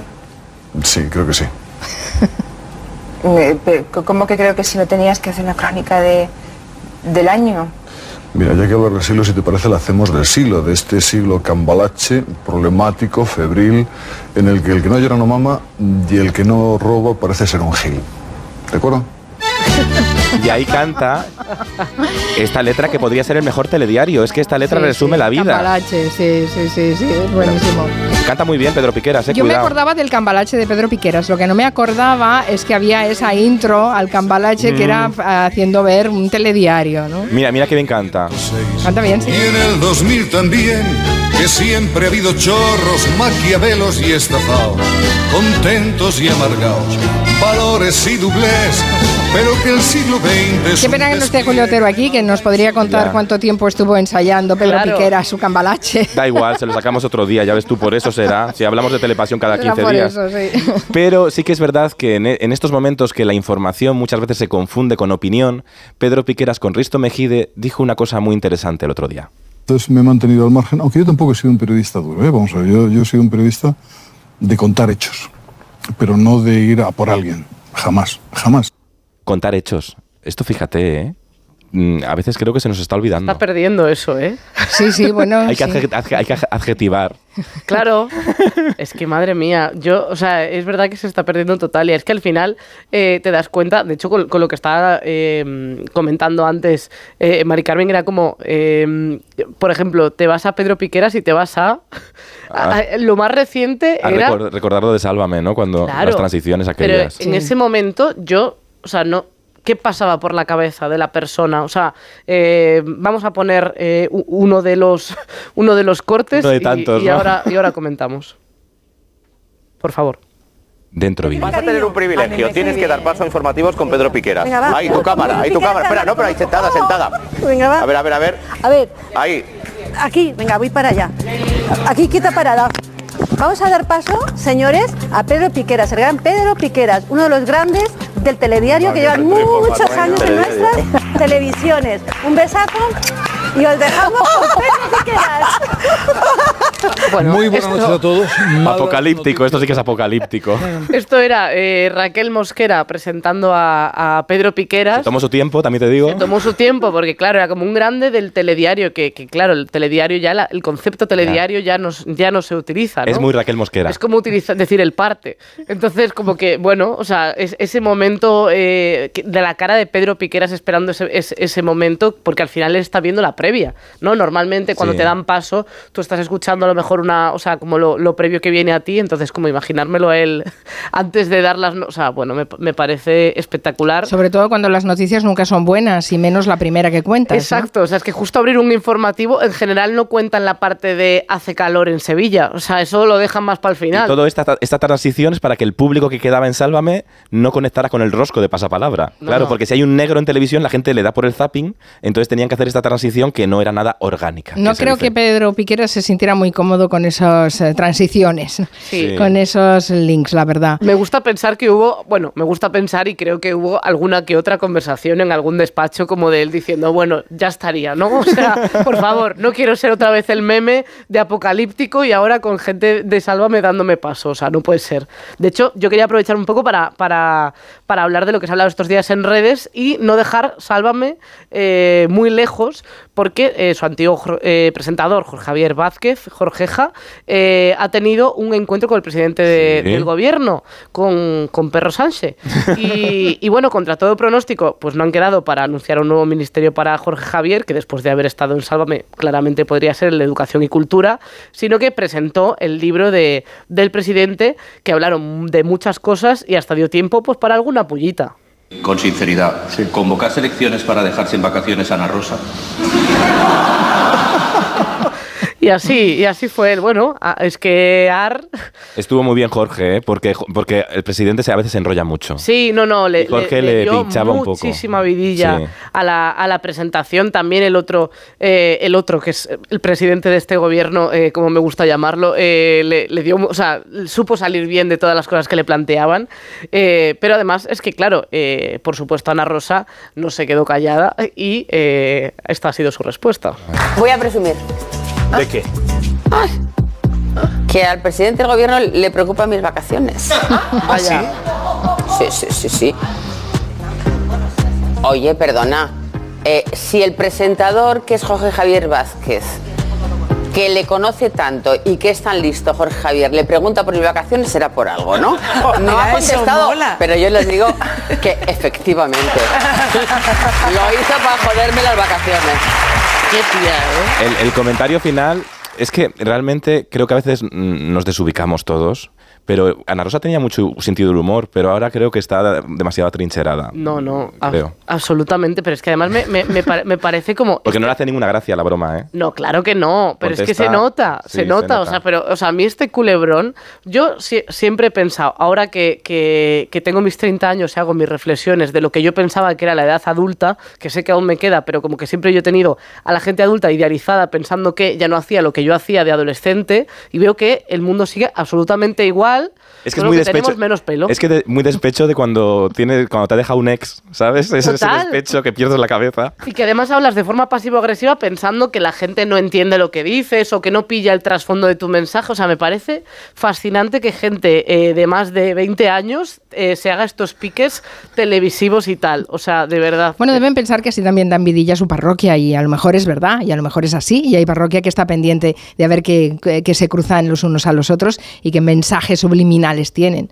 Claro, algo, ya- ya- algo más en no, redes y aquí estamos de hablando de política, ello, ¿eh? Carolina. Sí, claro, nos Mm, estamos claro. haciendo eco porque ha salido y porque Sí, se, sí. se comenta, se habla, se comenta. Así es. Las multipantallas. Claro, no, no, y, es verdad que su parroquia mucho no la está viendo ni está poniendo mucho su, su programa a su hora. Pero bueno, eh, cada una con lo suyo. Eh, tengo más cosas. Esto de, de redes porque eh, hay otra, otra sección dentro de- del mundo de la política que es eh, el mundo de los podcasts, que claro, eh, un micro parece que te da autoridad, pero al final tú delante de un micro puedes decir cualquier cosa, ¿no? Entonces, hay muchos, eh, un sector de gente que es gente que va como con camisa, que parece que tienen un oficio, eh, y yo qué sé, y a lo mejor pues solo se han quitado el pijama y se han puesto esa camisa y han ido al podcast, y dicen cosas como esta. Si tú tienes en un avión dos pilotos, ¿vale? Y 17 monos, y se somete a votación que los pilotos retomen el vuelo para que el avión no se estrelle, o puedes votar que, efectivamente, los pilotos suelten el mando y el avión se estrelle. ¿Qué pasa? Son 17 monos. Son dos pilotos con sentido común y raciocinio que votan en contra. Los otros 17 monos votan a favor de que sí, que se estrelle. ¿Qué pasa? Que el avión al final se estrella, ¿verdad? La democracia no funciona cuando los monos son mayoría. Es un crimen que todos los votos valgan lo mismo. Una persona que tiene un máster en geopolítica, un máster en análisis electoral, su voto no puede valer lo mismo que el de Belén Esteban. Uy, madre Mira, eh, con lo de los Me he monos... perdido. ¿Puedo con lo de decir y admitir que me he perdido? Absolutamente. Mira, yo es que este esto, señor... es que de verdad los monos, no sé qué, sí. O sea, primero, no enti- o sea, la metáfora de que un avión tenga 17 monos, que sea tan preciso, ni 16 ni 18, 17 monos, ¿a dónde van los monos? No entiendo que habla todo el rato de monos, pero ya cuando estaba a punto de desconectar de este caballero, de repente se mete con Belén Esteban. Y es como de, mira, eh, tendría que valer el triple, si no, mira su currículum. Por favor. Soy emprendedora, con mi gazpacho. Quien lo prueba, repite. Tengo el título de Dirección y Administración de Empresa de la Universidad de la Calle. Tengo un máster en memes y tengo una larga lista de contactos como mi amiga Rosalía o mi amiga Georgina. Ala, Ala. para que vuelvas tú con tu avión con 17 monos. Exacto, pudiendo tener a Belén Esteban, ¿no? Ya está, totalmente. Bueno, no sé, tiene un eh, currículum bastante inmejorable, ¿eh? No sé, Sí. Lo de los memes, y debe ir a la zaga con Pedro Piqueras, en fin. Absolutamente. Bueno, am, Pues nada. qué majos sois con vuestras multipantallas, Gracias. trayéndonos un mundo que está ahí, aunque parezca que no. Aunque parezca que es otro mundo, pero está en este, mundo, pero está en este. Exacto. Gracias, Borja Terán. Gracias, Carolina Iglesias. Besos. Hasta la próxima. Adiós. En Onda Cero, Julia en la Onda, con Carmen Juan. Te lo digo o te lo cuento. Te lo digo. Sigue subiéndome el seguro del coche, aunque nunca me han multado. Te lo cuento. Yo me voy a la mutua. Vente a la mutua con cualquiera de tus seguros. Te bajamos su precio, sea cual sea. Llama al 91 555 5555. 91 555 5555. Te lo digo, te lo cuento. Vente a la mutua. Condiciones en mutua.es. Dicen que detrás de un gran bote del Eurojackpot hay un gran millonario. Esto, ¿y detrás de un gran millonario? Pues que va a haber un... Ahora Eurojackpot, el mega sorteo europeo de la 11, es más millonario que nunca. Este viernes, por solo 2 euros, bote de 59 millones. Eurojackpot de la 11, millonario por los siglos de los siglos. A todos los que jugáis a la 11, bien jugado. Juega responsablemente y solo si eres mayor de edad. ¿Qué tal, vecino? Oye, al final te has puesto la alarma que te recomendé. Sí, la de Securitas Direct. La verdad, es que es fácil que puedan colarse al jardín saltando la valla. Y mira, no estábamos tranquilos. Lo sé. Yo tuve esa misma sensación cuando me vine a vivir aquí. Protege tu hogar frente a robos y ocupaciones con la alarma de Securitas Direct. Llama ahora al 900-272-272. Recuerda, 900-272-272. Ten mi copa y llénala, vamos todos a brindar. en tu copa el sabor de la amistad. De mi copa y ya la dejen, de mi copa y ya la dejen, de mi copa y ya la dejen, de mi copa y ya la Málaga Virgen, sabor de amistad. 70 y 80.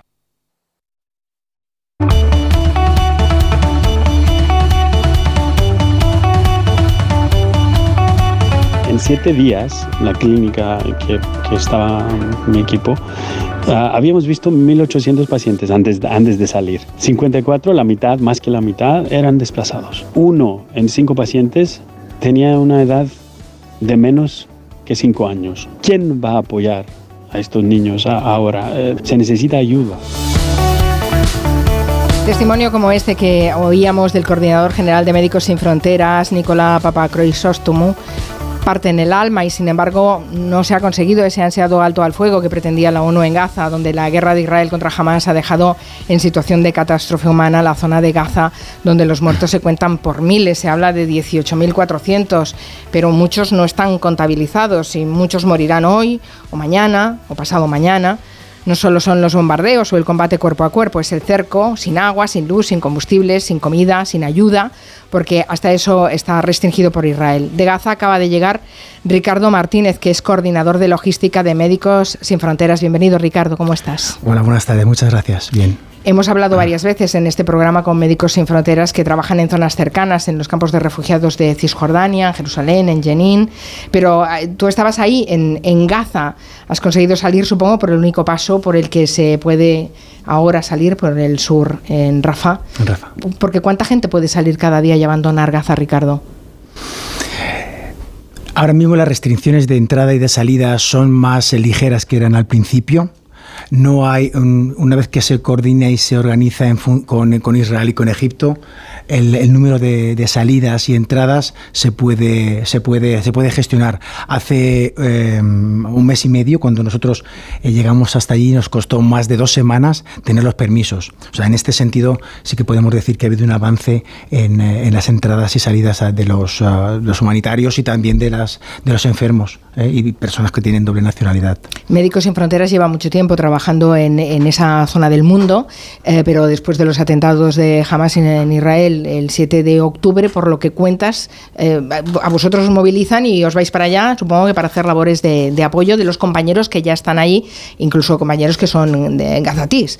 Eh, es, así, ¿no? Más o menos como, como funciona. Hacéis eh, turnos por relevos y te toca cuando ya hace tiempo que, que están bombardeando Gaza. Tú llegas a una franja que está siendo bombardeada. No lo podía describir mejor, Carmen. Ese es exactamente el escenario. Eh, en Médicos Sin Fronteras lleva allí 40 años, en Gaza. Eh, después del 7 de octubre ha continuado su intervención ininterrumpidamente gracias a los compañeros que tenemos, que tenemos allí. Y una vez que pudimos eh, reunir un equipo con, de expertos, como la mayoría de, todos ellos eran... eran cirujanos, anestesistas, uciólogos, responsables de, de unidades de, de emergencia. Fuimos allí para dar continuidad al proyecto que, que estaban haciendo nuestros compañeros, tanto en el norte como en el sur, que es donde hay presencia de, todo, eh, de Médicos Sin Fronteras por todo el país.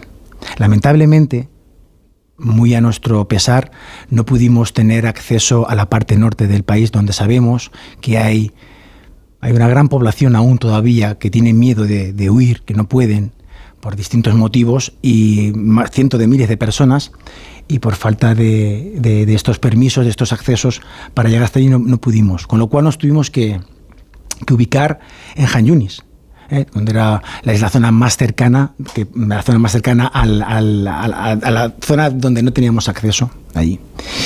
Y estuvimos en, y estamos en Han Yunis y en, y en Rafah, también en Deribala, que es la parte central de Gaza, en estas tres localizaciones. Desgraciadamente quiero insistir que no podemos estar en el norte, porque si la situación es eh, terrible en el sur, en el norte no nos podemos ni imaginar lo que estará sufriendo la gente allí. No tenéis información de lo que está pasando. Lo digo porque, bueno, eh, es evidente vosotros no habéis podido acceder, pero información llega. Hay mucha discusión al respecto de la información que nos está llegando, si realmente es una buena información, si es una información eh, muy interesada por parte de unos, por parte de otros. ¿Estamos sabiendo, ahora que lo ves desde, desde aquí, lo que está pasando realmente allí? Una cosa es eh, verlo y otra, en televisión y otra cosa es vivirlo. Eh, es, diferente, Carmen. Pero mm, primero responderte a, tu pregunta sobre la información, si tenemos información de lo que está pasando en el, en el norte. Es muy, muy escasa. muy escasa. Bueno, hay un apagón informativo. Las telecomunicaciones no funcionan, con lo cual el acceso a Internet es eh, muy limitado, muy escaso, tanto como el las llamadas de, teléfono. Pero aún así mm, conseguimos tener contacto con los compañeros. Te puedo decir que ayer, día 12 de diciembre, eh, después de tres días de asedio, el ejército israelí entró en el hospital Al-Amal, en el norte de, Gaza, detuvo al director del hospital y a 70 empleados, a 70, a 70, personas, a 70 eh, enfermeros, personal medical del hospital, que se los ha llevado para, para, interrogarlos. Al resto de, personal medical del hospital eh, los obligaron a salir con, eh, con los enfermos, vaciaron el hospital y los dejaron en una casa a su libre amparo, sin luz, sin agua, sin comida y no tenemos más información, con lo cual la información nos llega y cada vez es mucho más preocupante. Cuanto más tiempo pasa, eh, más preocupante es porque mm, más gente eh, está en riesgo de, morir por esta falta de, ayuda y por esta falta de, información que, tiene, que, tenemos para poder ayudarles. Mm. ¿Por qué son los hospitales, los eh, sanitarios y las organizaciones humanitarias un objetivo prioritario en esta guerra? Bueno, en realidad, Carmen, todos son objetivos. O sea, en Gaza no hay zona, eh, zona eh, libre, no hay zona eh, que no esté dentro, de, dentro del alcance de los misiles. Donde vayas, sabes que estás tomando el riesgo de ser alcanzado por un misil.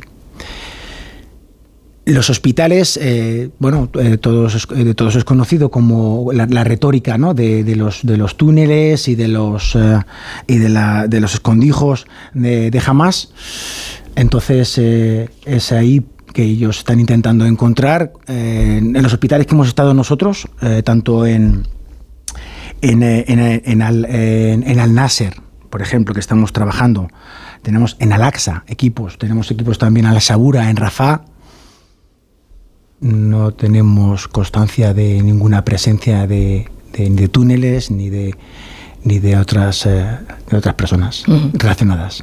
Cuando empieza eh, esa ofensiva después de los atentados del 7 de octubre y se empieza a bombardear eh, Gaza y además desde el gobierno de Israel se dice que se va a acabar con ellos, porque hay que acabar con todos, em, no solo son los bombardeos sistemáticos que destruyen todo tipo de edificios, hospitales, escuelas, hemos visto recientemente otra escuela de la ONU que ha salido, ah, bueno, ha quedado absolutamente destrozada, sino que también hay un, hay un estado de de, cerco todavía más, eh, más complicado del que lleva arrastrando todos estos años la franja de Gaza. No se permite, se corta el agua, se corta la luz, no se permite la entrada de alimentos, no se permite la entrada de medicamentos ni ningún tipo de ayuda humanitaria.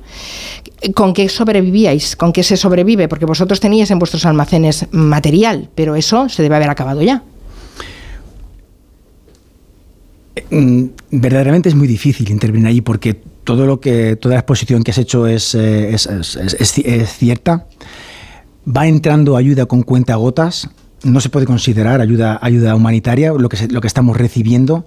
Nos valemos de los, de, la, de los medicamentos que teníamos anteriormente para poder eh, eh, intervenir y de lo poco que va entrando. Vamos siendo, intentando ayudar con los mínimos medios que disponemos para tal. es, es indispensable es indispensable, es fundamental que se abran las fronteras.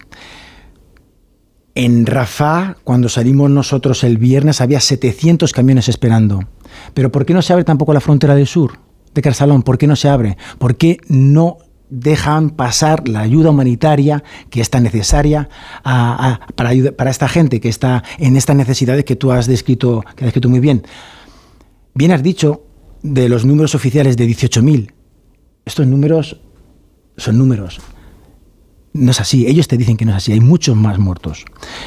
No se sabe cuánta gente ha muerto en los, en, los, en los, en los en, las, eh, en las bombas, que están, están sepultadas en los escombros. No hay relación, no hay, no hay constancia de esto. ¿Cuánta gente está muriendo por falta de agua, higiene y saneamiento, por enfermedades contagiosas?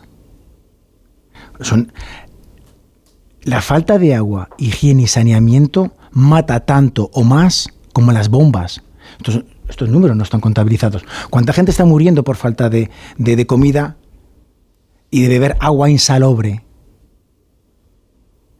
Por favor, se debe de abrir las vías para dejar acceder los camiones con ayuda humanitaria y que ésta posteriormente llegue a, a la gente que está sufriendo, a los destinatarios que están con necesidades básicas que no están cubiertas en su día a día. Eh, antes de que empezaran los ataques eh, en la franja de Gaza había enfermos, había enfermos crónicos, había mujeres a punto de dar a luz, había niños prematuros en las incubadoras, había gente que necesitaba operaciones quirúrgicas y tratamientos de cáncer. Todo eso no se puede hacer. Absolutamente. El sistema está colapsado. Por darte un ejemplo, el hospital de Al-Nasser, eh, 150 camas, está teniendo 400 pacientes.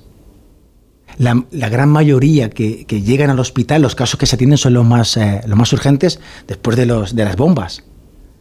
Es que se reciben pacientes y hay que tratar inmediatamente para poder eh, salvar las vidas. Todas las enfermedades que la población tenía anteriormente a la guerra, adiós, se han olvidado. La gente sigue muriendo de cáncer, la gente sigue muriendo porque no tiene acceso a diálisis o porque es diabética y no tiene acceso a la insulina.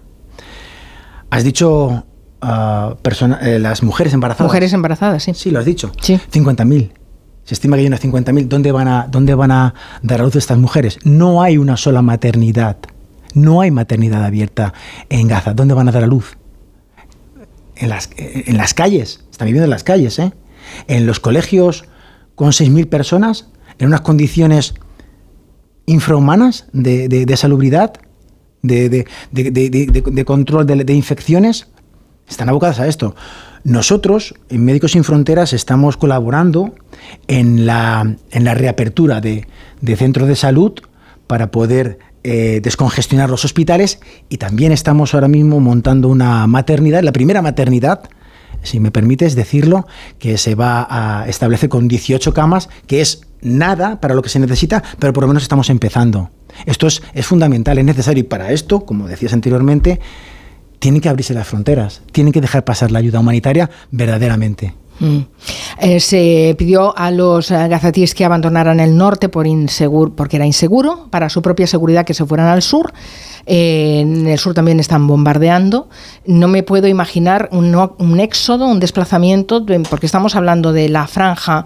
eh, ¿Cuántos me- kilómetros serán? 40 de 40 largo y de lo- largo. lo más ancho son 12. Y lo más ancho son 12. Imagínense, una franja de terreno, es una franja de terreno, eh, que eh, tenía la densidad o tiene la densidad de población más alta de- prácticamente del mundo. correcto. Entonces estamos hablando de millones de personas que huyen de una zona a otra, se desplazan dejando atrás sus vidas, todo, todo lo que puedan llevar encima, pero poco pueden llevar, para ah, quedar todavía más cercados en una zona que también está siendo bombardeada.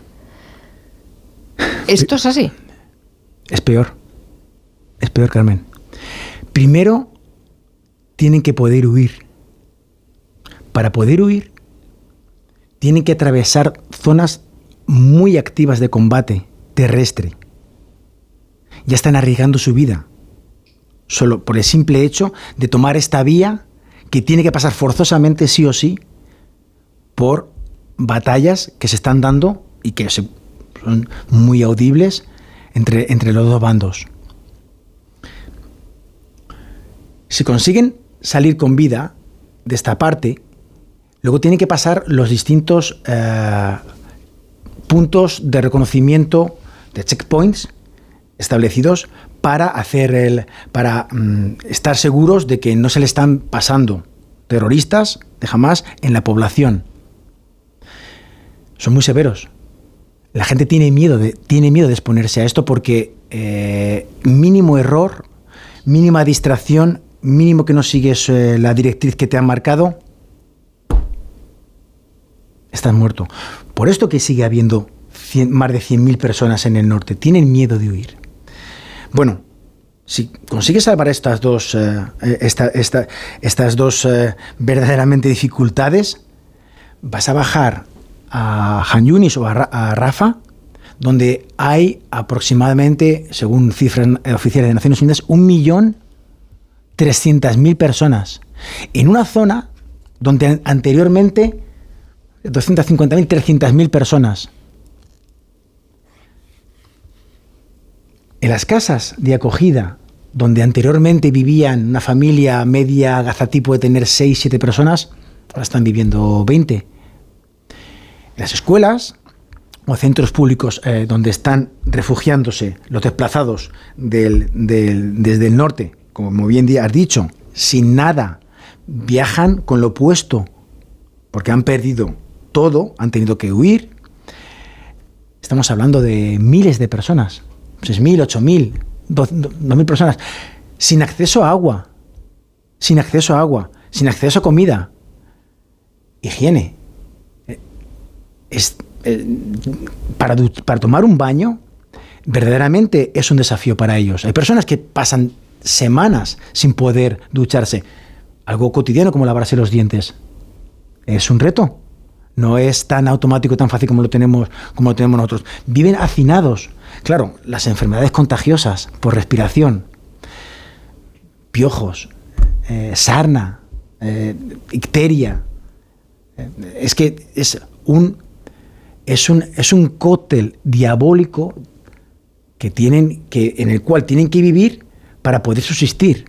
Y más gente viniendo, menos recursos, menos espacio, menos comida, menos agua. ¿A dónde los estamos llevando? ¿A dónde estamos llevando a esta población? Les, invitas a ir al, le dices ir al sur porque es más seguro. Y como bien has dicho, están bombardeando, cada día bombardean.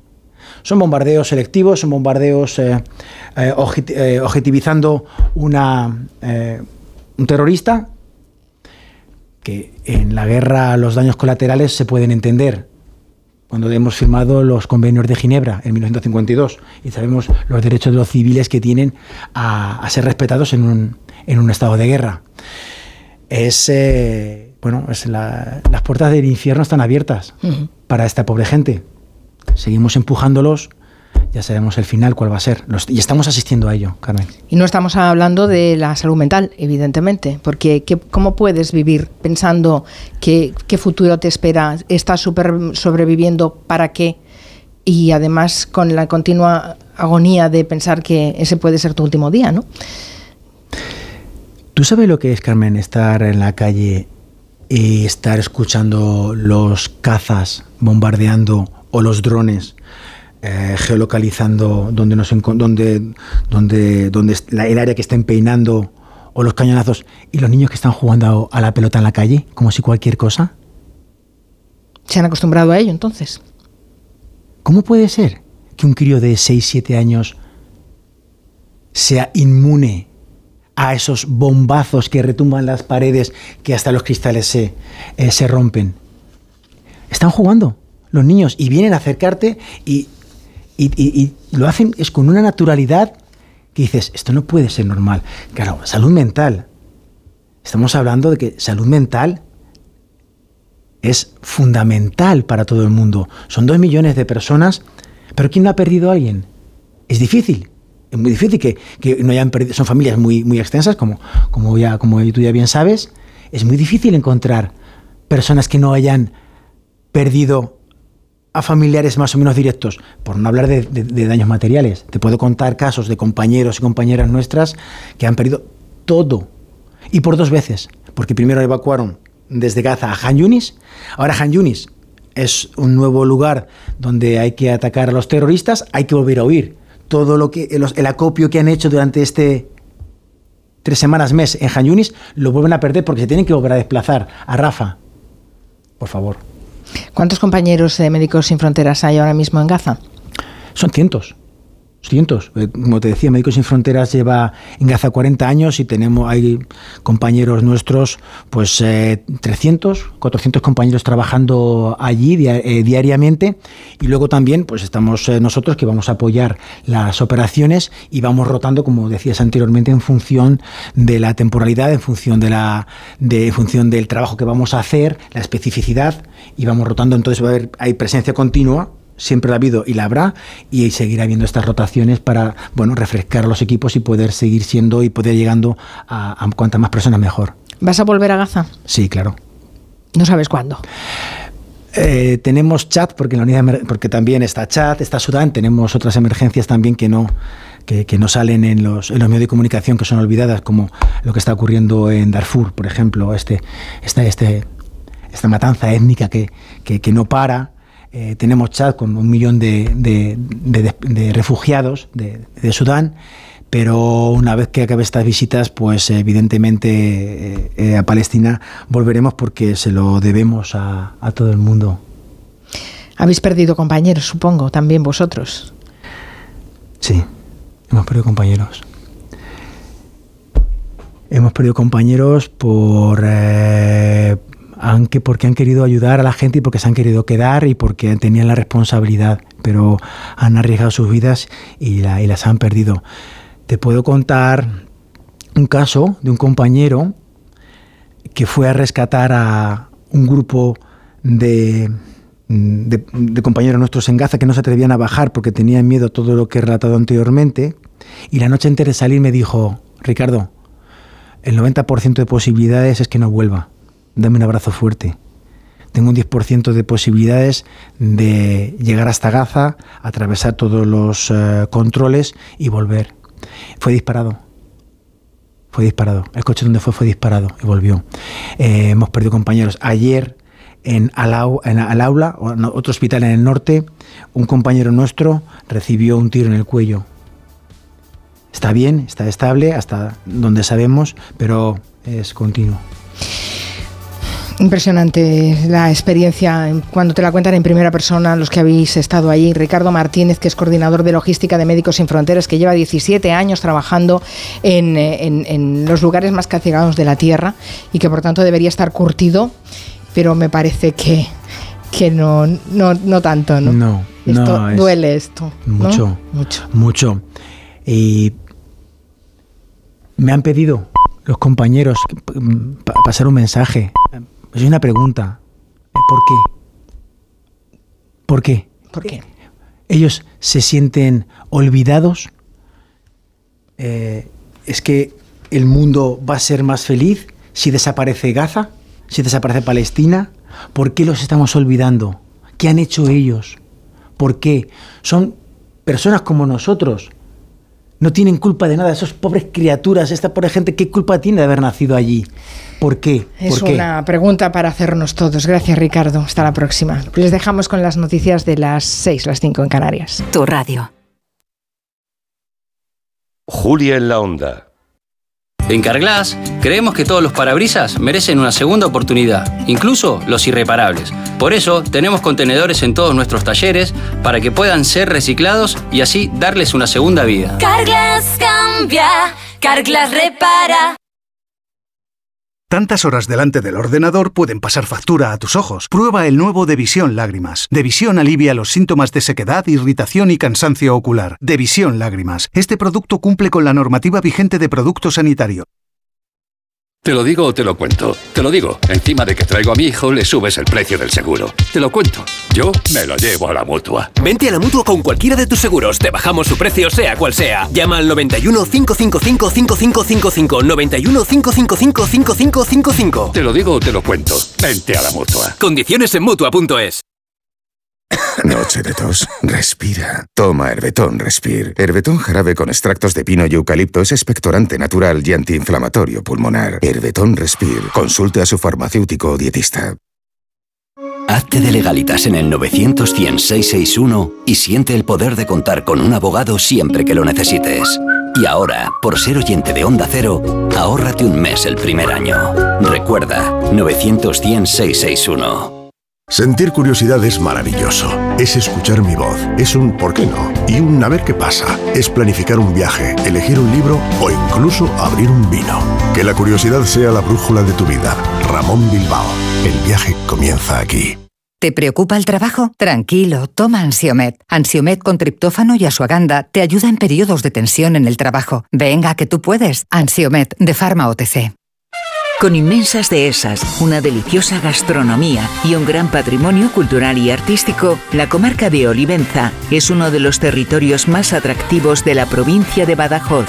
Y gracias al Plan de Sostenibilidad Turística para la comarca de Olivenza, los municipios que la integran podrán afrontar los retos necesarios para construir un próspero futuro. En Olivenza estará este sábado el programa Gente Viajera, que será en directo desde el convento de San Juan de Dios, con el patrocinio de la Diputación de Badajoz. Este sábado, a partir de las 12 del mediodía, Gente Viajera desde Olivenza, con Carlas Lamelo. Te mereces esta radio. Onda Cero, tu radio. Un fuerte aplauso para los cuatro finalistas de la voz. Miguel, Elsa, Pablo, Nereida. Es algo de otro planeta. Tú decides en directo quién será la mejor voz del país. Yo me quedo embobada. Gran final de la voz. El viernes a las 10 de la noche en Antena 3. Y muy pronto. 20 de las mejores voces. En un reencuentro histórico. La voz All Stars. Onda Cero.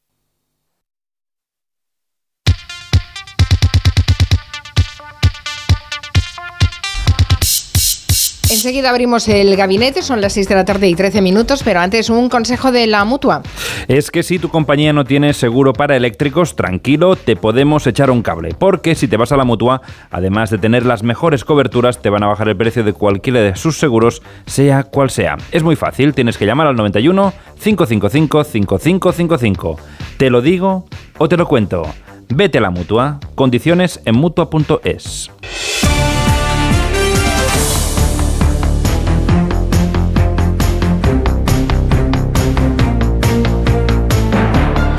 Abrimos el tiempo de gabinete saludando a sus integrantes hoy. Está Juan Soto Ibars, buenas tardes. Juan. Buenas tardes, ¿qué tal? Está Rafael Narbona, buenas tardes, Rafael. Hola, buenas tardes. Y está Ignasi Guardans, buenas tardes, Ignasi. ¿Qué tal? ¿Qué tal? Buenas tardes. Bueno, ya saben que está medio equipo viajando hacia Roa de Duero, que mañana hacemos el programa especial desde Roa de Duero.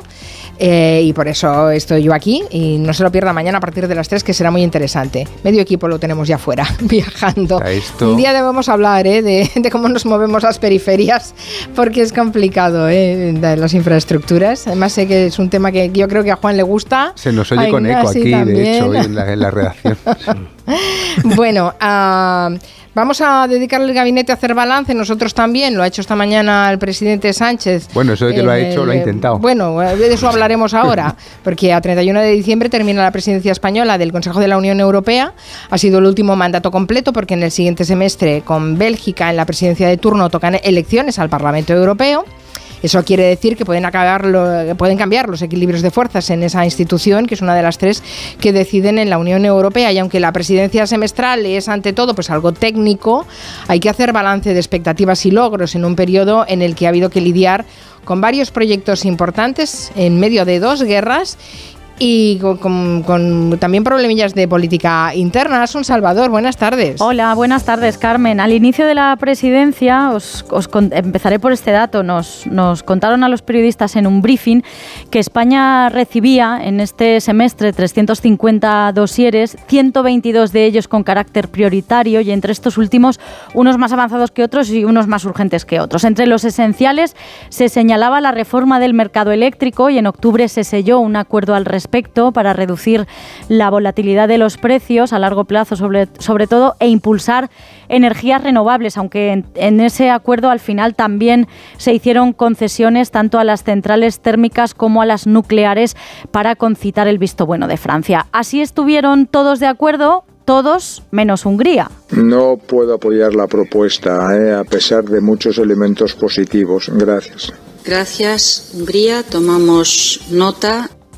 Hungría es uno de los países que bloquea también, junto con Polonia, y en el que hay también desavenencias por parte de otros socios, digo, bloquea también otro de los pactos que se marcaron como objetivo de este semestre, que es el pacto migratorio. Los debates al respecto, recordaréis que centraron en parte y a petición de la italiana Meloni la gran cumbre de jefes en Granada, previa a esta que se va a celebrar mañana y pasado en Bruselas, con la que se cierra la, presidencia. No fue posible en Granada siquiera una mención sobre el pacto migratorio migratorio en la declaración final, aunque España aún confía en poder alcanzar un acuerdo político. Fernando Grande Marrasca. Y vamos a buen ritmo, estamos en posición clara de alcanzar un acuerdo político en los próximos días. Y otro de los asuntos en el eje de la agenda de este semestre ha sido lo que tiene que ver con la guerra de Ucrania en torno a dos cuestiones esenciales. Una, desbloquear un paquete de ayudas de 50.000 millones de euros. Hay todavía esperanza en que de nuevo Hungría, Orbán, que también bloquea esto, se avenga a liberar esa ayuda. En lo que no va a ceder, y lo ha reiterado hoy ante el Parlamento de su país, es en abrir negociaciones para la futura adhesión de Ucrania. La rápida admisión de Ucrania a la Unión Europea tendría consecuencias impredecibles. Esa rápida adhesión no sirve ni a los intereses de Hungría ni a los de la Unión Europea. Estos tres han sido algunos de los grandes asuntos que han marcado la presidencia, de la que hoy tocaba también hacer balance en Estrasburgo, pero los intervinientes, empezando por el líder del Partido Popular Europeo, la verdad es que han hurtado el debate para hablar de la amnistía. Si se aprueba la amnistía, ha advertido el presidente del grupo del Partido Popular Europeo, Manfred Weber, promoverán una comisión de investigación en la Eurocámara sobre la situación de España. Un principio básico de la democracia es que hay que decir la verdad antes de las elecciones y no puedes prometer la amnistía unos días antes de las elecciones y luego darla. No puedes estar en el poder cinco años diciendo que la amnistía es inconstitucional y luego darla. Aviso al que ha respondido el presidente Pedro Sánchez con ejemplos de lo que supone la amenaza de la ultraderecha. ¿Sabe que están recuperando los nombres en las calles de nuestras ciudades de insignes personas vinculadas con la dictadura franquista? ¿Esa sería también su plan para Alemania, señor Weber? ¿Devolverle a las calles y plazas de Berlín el nombre de los líderes del Tercer Reich?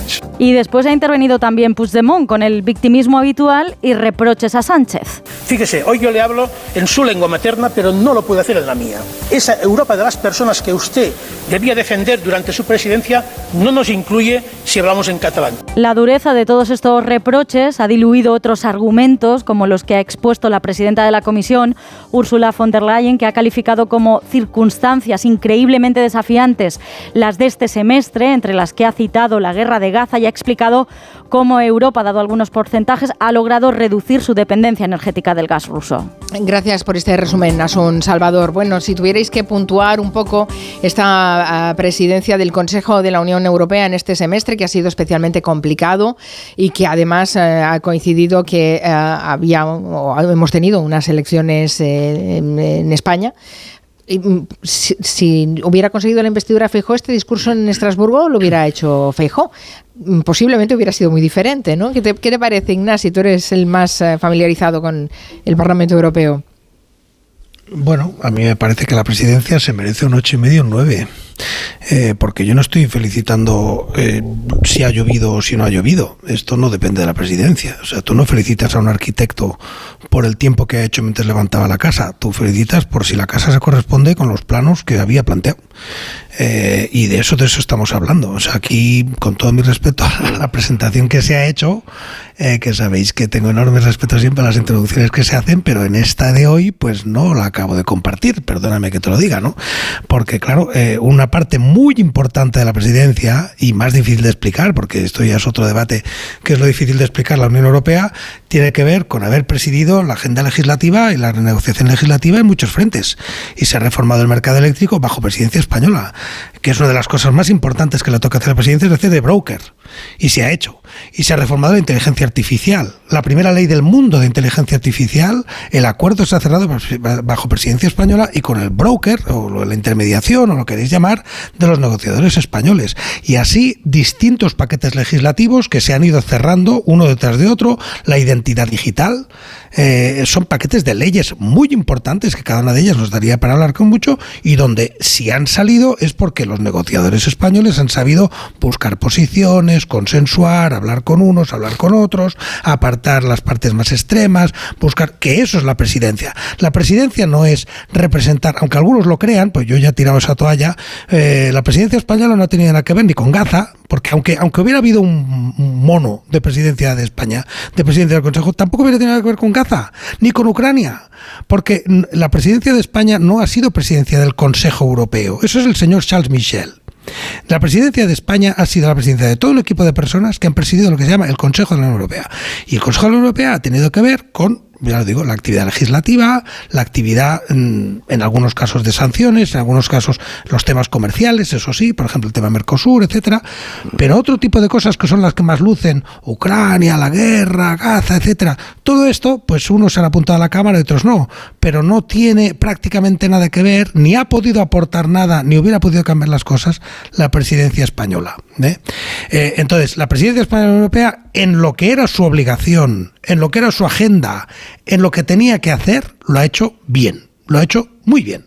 Y por eso yo hago un canto de aplauso y de excelencia a los cientos de funcionarios en Madrid, en cada ministerio, en la representación permanente de España en Bruselas, que prepararon mucho antes de la presidencia, o sea, que empezaron a trabajar en esto unos ocho meses antes de que la presidencia empezara, que han dormido unas seis horas al día desde que esto empezó, eh, en algunos casos lo sé absolutamente de buena mano, eh, y, han, y se han multiplicado como, como pulpos con tentáculos intentando cubrir todos los frentes, y que ahora se merecerán unas vacaciones maravillosas y que dejan un legado espléndido. Y luego el resto de las crisis que tenía Europa, pues oye, no dependen de España ni las podía cambiar España.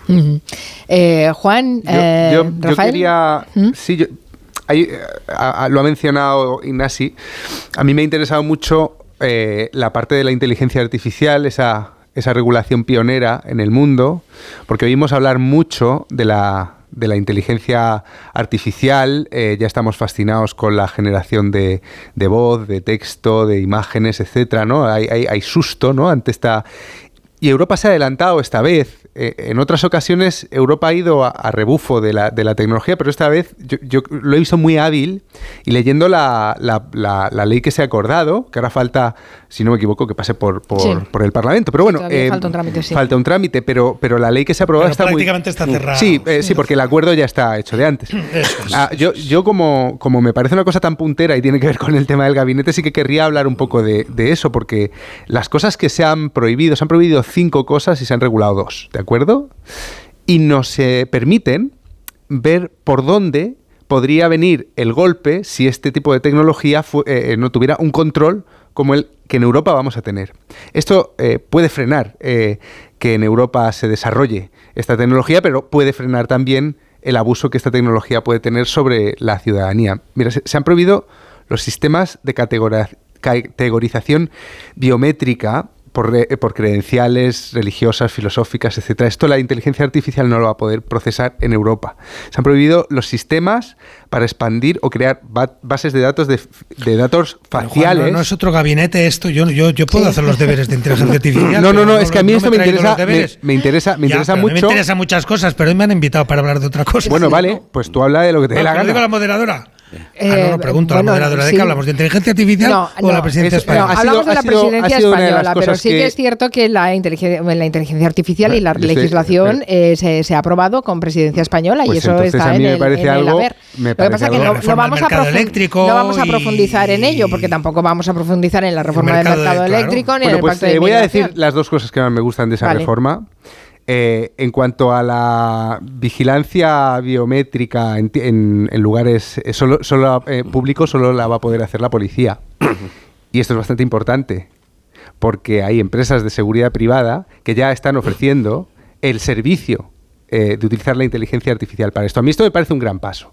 Y como estábamos hablando de lo que ha hecho, se ha hecho durante la presidencia, me parecía conveniente. Pues, lo, pues ahí, aunque, Ignasi, aunque Ignasi esa parte no se la había preparado. ¿Quieres dar nota a la presidencia del Consejo de la Unión Europea de este semestre español? ¿Quieres dar nota? Yo, no, yo no, daría nota, no, tengo, elementos para eh, juzgar. Eh, Rafael Narbona. Mm, pues, bueno, yo tampoco voy a dar nota, aunque yo he sido profesor muchos años, eh, la verdad es que el sistema de notas siempre me producía cierta repugnancia, ¿no? porque las notas muchas veces falsifican la realidad. Y además el alumno que un día obtiene un 9 luego fracasa y a la inversa. Yo, por otro lado, quiero defender el derecho a la digresión, eh, tal como ha hecho Sotibars. No me parece mal desviarse del tema central. Muchas veces las digresiones son más interesantes incluso que los temas principales. Eh, yo, en mi caso, pues la verdad es que podría aportar muy poco sobre la regulación del mercado eléctrico, eh, porque es algo de lo que sé muy poco.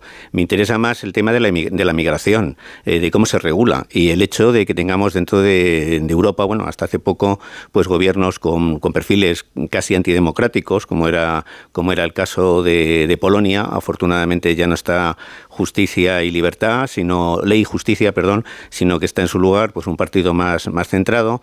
Y yo creo que mm, en la presidencia, aunque fundamentalmente, como ha dicho Ignasi, que sabe mucho más de estos temas que yo, hay una dimensión burocrática, técnica, de regulación que a mí me desborda, también hay una cuestión de valores. Eh, entre otras cosas a la hora de, pues por ejemplo, de, aprobar los paquetes de ayuda a Ucrania o a la hora de hablar, pues yo que sé, del tema de Gaza, que según Ignasi no tiene nada que ver con, todo esto. Yo creo que la Unión Europea no puede ser únicamente un proyecto técnico de cara a los ciudadanos, sino que también tiene que ser un proyecto con, valores. Estamos eh, ahora mismo en una situación complicada, en incluso democracias que están experimentando tendencias involucionistas. Y yo creo que es una buena noticia que, bueno, pues que esté eh, la presidencia durante este semestre la haya ejercido un, un partido pues eh, de centro izquierda y aunque luego pues todo esto ha derivado en una bronca monumental que afortunadamente yo creo que se le ha restado dramatismo los ladridos de un perro que yo no sé muy bien eh, que creo que han irrumpido en poco después de que finalizara eh, Ursula von der Leyen. Y entonces bueno pues yo creo aparte de esta nota de distensión yo creo que, que Europa al margen de las cuestiones técnicas también tiene que ser un proyecto sugestivo como decía Ortega. Yo querría aclarar. ya sé que Ignasi me va a quitar la razón y que tal desenfade conmigo. No, no, no pero, aquí no se, no se trata de dar razones pero, ni de quitarlos, pero sí ¿eh? quiero cada uno subrayar que este, por ejemplo, que España tuviera, que Europa tuviera una posición común en el tema de Oriente Medio, yo creo que sería muy muy necesario, ¿no? Sobre todo después, bueno, de, de lo que está sucediendo allí. Mm. Eh, eh permitidme ver, un comentario. Ignasi, eh, me permites dos minutos de publicidad y enseguida te doy la, la palabra. Ahora que cada uno de vosotros se ha posicionado, hablamos de la bronca, de lo que estaba en las competencias, de lo que no, de la imagen que eh, se ha proyectado de España, de lo que hemos visto en Estrasburgo en ese debate un poco bronco y de la contaminación de las próximas elecciones europeas en la política eh, y la política española, que todo, todo ha hecho un totum revolutum. Enseguida hablamos. En Onda Cero, Julia en la Onda, con Carmen Juan. En línea directa sabemos que un imprevisto nunca viene bien. En cambio, un buen ahorro, sí. Por eso este diciembre ofrecemos el mes de puertas abiertas de línea directa. Te bajamos hasta un 25% el precio de tu seguro de coche. Sí, sí, hasta un 25%. No te quedes fuera y cámbiate antes de que sea demasiado tarde. Ven directo a lineadirecta.com o llama al 917-700-700. El valor de ser directo. ¿Te pitan los oídos de noche? Ahora tienes Sonofin Noche. Sonofin Noche con Jingo Biloba para una buena audición y melatonina para conciliar el sueño. Sonofin Noche, de Pharma OTC. En Carglass creemos que todos los parabrisas merecen una segunda oportunidad, incluso los irreparables. Por eso tenemos contenedores en todos nuestros talleres para que puedan ser reciclados y así darles una segunda vida. Carglass cambia, Carglass repara. Ten mi copa llénala, vamos todos a brindar. En tu copa, el sabor de la amistad. Ten mi copa y ya la Virgen, ten mi copa y ya la Virgen, ten mi copa y ya la Virgen, ten mi copa y ya la Málaga Virgen, sabor de amistad. La pesca, un gran pilar de la economía que debe tender hacia la sostenibilidad. Por eso el martes 19 en Julia en la Onda se realizará un programa especial sobre la realidad de la pesca sostenible en España. Un ejemplo de su avance lo tenemos en el País Vasco, donde el trabajo del sector público y privado, de la comunidad científica, del sector pesquero y de las ONGs ha logrado transformar la pesca hacia la sostenibilidad con un gran éxito en la recuperación de especies. El martes 19 desde las 3 de la tarde en directo desde la Cofradía de Pescadores de San Sebastián, Julia en la Onda, con Julia Otero. Te mereces esta radio. Onda Cero, tu radio.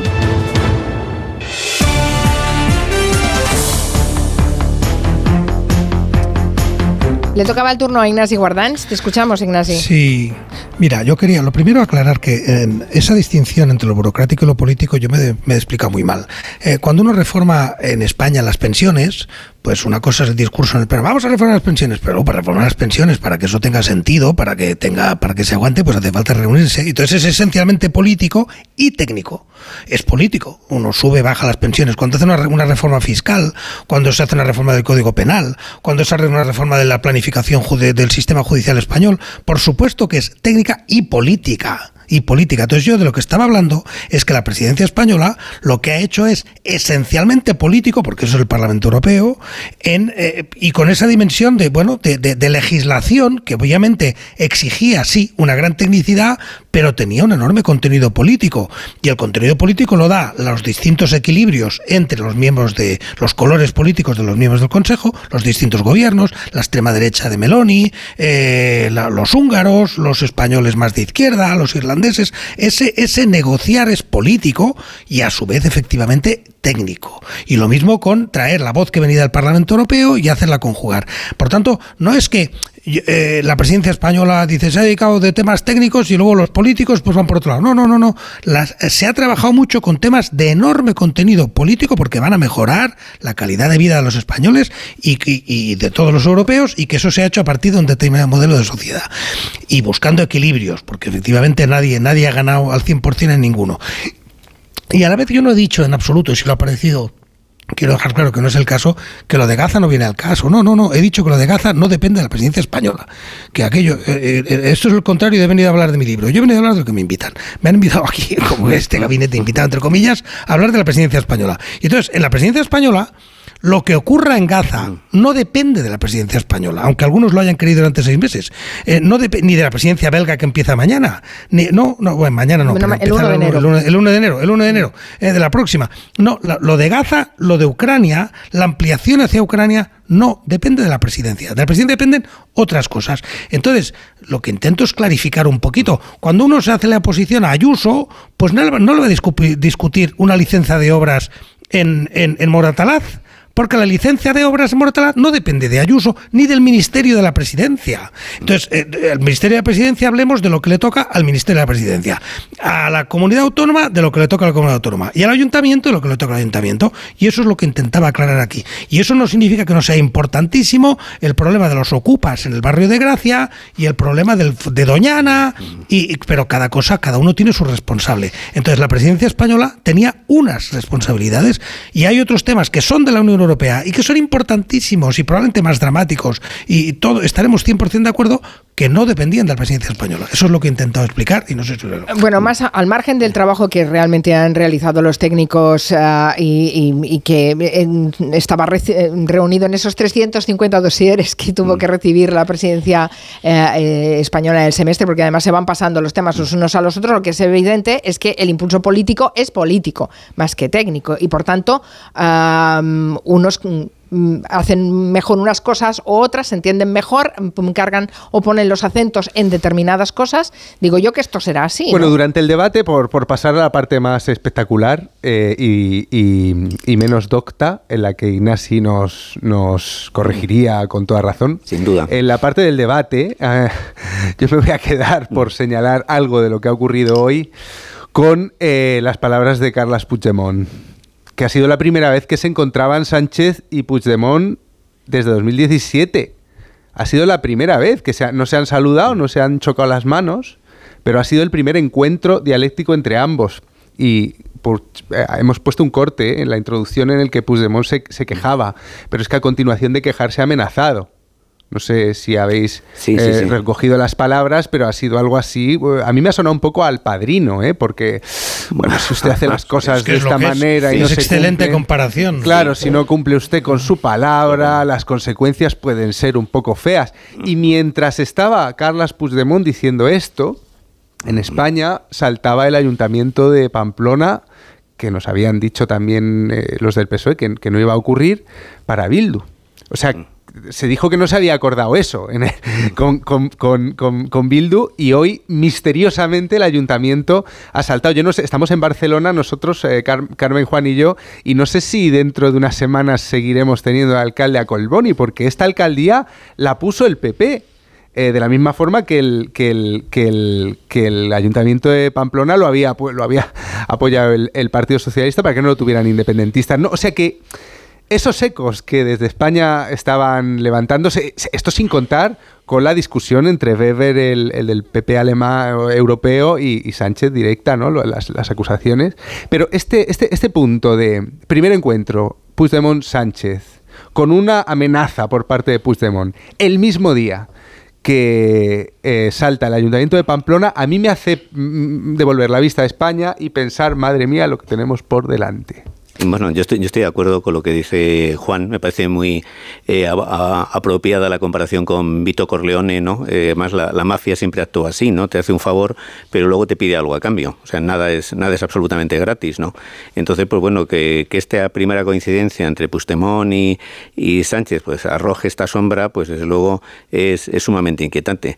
Quisiera, eso sí, reivindicar un poco a Umbral cuando al pobre se le acusa de yo he venido aquí a de haber insistido, a venir a hablar de mi libro yo que voy a sacar un libro dentro de poco, entiendo que cuando te llaman es que es para ir a hablar de tu libro. Me parece una cosa legítimo, legítima. Yo creo que habría que dejar de vapulear tanto a, Umbral por este tema. En cuanto a lo que ha dicho Juan, pues eh, por desviarnos tal vez, yo creo que Juan y yo estamos en una situación de, inferioridad, de, manifiesta incompetencia frente a Ignasi, que es un gran experto en estos temas. un burócrata. Y, nosotros, no un burócrata, un gran técnico. Yo, reconozco mi inferioridad, mi impotencia, yo no me atrevería a discutir con él. muchas competencias distintas, que no es inferioridad. Bueno, claro, yo en, cambio, si habláramos de las cinco vías tomistas, pues a lo mejor yo ahí nací, pues sí le podría. en las cinco vías tomistas. Eh, a lo mejor. Va, el próximo gabinete que sea sobre el Hablemos de las cinco vías tomistas. No, no, el próximo gabinete tiene que ser del estoicismo, que se está poniendo de moda, ya tenemos un filósofo en el ah, gabinete. además, ahora que han tenido mucho éxito un par de libros sobre Dios y la ciencia, pues yo creo que no estaría mal, ¿no? Pues sacar, sacar este tema. Pero bueno, volviendo a, lo anterior y lo que estábamos eh, diciendo de, lo que está pasando entre lo que ha pasado hoy con, en el Parlamento, yo en un principio estaba a favor de la amnistía si la amnistía traía concordia y acababa con la tensión y mejoraba la convivencia en, en España. Pero por otro lado, si la amnistía va acompañada de este tipo de amenazas que también ha señalado Juan, pues ya se empieza a convertir en algo inquietante, ¿no? Porque, insisto, ¿no? Yo, si os recordáis, el, el padrino al principio, cuando acude pues un funerario a pedirle a Vito Corleone que le ayude porque han maltratado a su hija, Vito Corleone le ayuda, pero le dice, algún día, algún día te pediré que me devuelvas el favor. Entonces, bueno, el comentario de Puigdemont me parece como mínimo eh, siniestro. Bueno, de todas maneras, en política hay que distinguir entre lo que se hace y lo que se dice. Muchas veces se dice mucho más de lo que se hace. pero ayer, Miriam Nogueras eh, también tuvo unas palabras en el Parlamento de España eh, en la que mencionó a los jueces eh, que han llevado adelante la causa del Prusés y donde les amenazó directamente a, e, a ellos y a periodistas particulares tipo Ana Rosa Quintana, me parece que la, que la mencionó explícitamente. O sea, y hoy tenemos ya el Consejo General del Poder Judicial, a, eh, eh, eh, a, esa, a, esa, entelequia que llamamos así todavía, respondiendo. O sea, aquí, vamos a ver, es que por eso yo he metido también lo del Ayuntamiento de Pamplona. Aquí se nos ha dicho que se ha firmado un pacto de investidura. Pero es que no han pasado dos días de, de investidura y ya estamos viendo que el precio va a ser tremendo. Bueno, siempre hay un precio en política, ¿no? Siempre hay un precio en política. No me digas que, en la política no es gratis, no sale nada gratis. Poner a los jueces por debajo de los delincuentes es un precio terrorífico. Yo cuando ayer oí a Miriam Nogueras hablar así, uff. Dime, dime. Hay una diferencia entre el precio y el chantaje, ¿no? El precio es un, es un acuerdo político, pero entonces ya no se habla de precio. Pero aquí estamos hablando de chantaje. Y esa similitud con el padrino, eh, Juan, eh, por aquello como está puesto escrito, yo la puse hace, hace unas semanas ya, porque efectivamente el propio Puigdemont pues habló del caballo en la puerta, eh, de la cabeza de caballo, y habló de que él podría dejar caer perfectamente a este gobierno y que pactaría con el PP si hace falta. Eso se lo dijo Puigdemont, que, que si hace falta dejarlo caer, de caer, porque él le tiene que pagar lo que ha exigido. Eh, o sea, que efectivamente que este saco que se está comportando como un padrino que decide eh, lo que se hace en España, porque si no deja caer al gobierno, eso es así. Y entonces algunos, ingenuamente, por la parte del Partido Socialista, y con muy buena fe en muchos casos, ¿eh? o, en, o en todos, pues creían que con lo que han hecho, pues van a conseguir, no se sabe muy bien qué, una especie de armonía y de paz y un poco cumbaya todo, ¿no? Todos aquí vamos a dar la mano. Y la realidad es que no, que los otros quieren cobrar lo suyo y seguir haciendo lo que les dé la gana. El resto de la sociedad catalana, eso está por ver. Que ¿A quién va a seguir? ¿A los, a los que quieren seguir haciendo lo que les da la gana o a los que les han extendido la mano? Yo ahí ah, sí que habrá una duda porque no está claro, y no lo sabremos hasta que se abran las urnas, si la sociedad está del lado de los que han extendido la mano o del lado de los que la quieren morder. No lo sé. Pero sí sé que los otros la quieren morder. Y Nogueras eh, y Puigdemont lo único que quieren es cobrar lo que, lo que se les ha prometido y ya está. Y lo demás no están dispuestos a hacer absolutamente nada. Antes hablábamos de esa sesión en el Parlamento de Estrasburgo. Yo no sé si hoy era el día para debatir sobre la amnistía en el, en el Parlamento Europeo. Y, mm, para ese intercambio entre, entre Manfred Weber, que es el, el, presidente del Grupo Parlamentario Popular Europeo, uh, y, y, Pedro Sánchez, no lo sé. Bueno, hoy se han aprobado en España las comisiones de investigación Em, para el caso del atentado de las Ramblas, por ejemplo, eh, están pasando cosas en España que hacen que esté de actualidad, yo creo, el tema de la amnistía en Europa todo el rato. Eh, eh, a ver, el PP español lo que está intentando es llevar este asunto a Europa. Igual que los independentistas intentaban llevar su asunto a Europa cuando todo el procés. Bueno, y, claro, deben estar encantados de que Europa sea tan receptiva ahora, ¿no?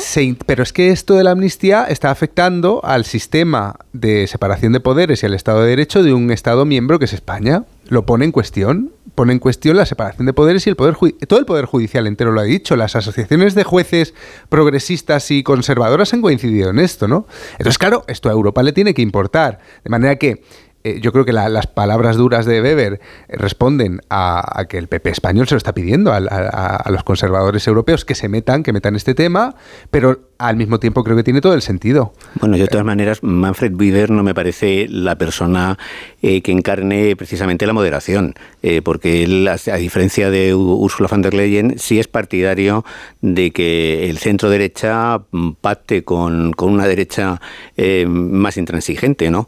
Entonces, yo creo que, bueno, aquí lo que a mí me preocupa más es que la deriva de la política, por seguir con la, el símil del padrino, hacia el gangsterismo. Esto se ha visto con el comentario que hizo Abascal de que algún día Pedro Sánchez el pueblo le colgará por los pies.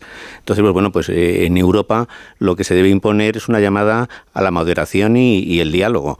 Eh, la cuestión es que el tema del nacionalismo eh, pues es como una bomba de relojería, como decía Ignacio, pues un poco lo de la amnistía, se piensa que íbamos hacia la armonía y hacia el entendimiento y a lo mejor sucede todo lo contrario. Yo, por citar a, Juan Soto Ibas, recuerdo un artículo que publicaste, si no me equivoco, diciendo que el proceso es lo que había hecho crecer a Vox. Eh, yo, por lo menos donde yo vivo, lo viví cuando se produjo pues bueno, pues el, el ataque más así, el independentismo, empezaron a florecer las banderas de España. Yo no había visto banderas de España en, mi, eh, pueblo jamás hasta ese momento. Pues, de hecho, Yo vivo en un pueblo que está pues, eh, mm. en la parte norte de, Madrid y allí pues nadie ponía la bandera de España, se salvo en las fiestas. Y, se muerde la cola, porque cuanto más fuerte sea un partido mm, como Vox, pues más, más pretexto tienen entonces, eh, El nacionalismo es un foco de inestabilidad que puede provocar un grave deterioro de la convivencia. A mí eso me preocupa mucho. Ah, total, que mi pregunta es, ¿hemos españolizado la política europea? europea, lo digo porque tal y como hasta un gabinete que planteamos para pasar balance del semestre... Pero es que se ha hablado de eso, en el, en el, en el, hoy se ha hablado de eso en Europa, ¿no? Se ha hablado de eso realmente. Bueno, sí, la pregunta era si era necesario que se hablara de eso, no lo sé. Eh, bueno, eh, vamos a hacer una pausa y en todo caso me respondéis luego a modo de, de resumen.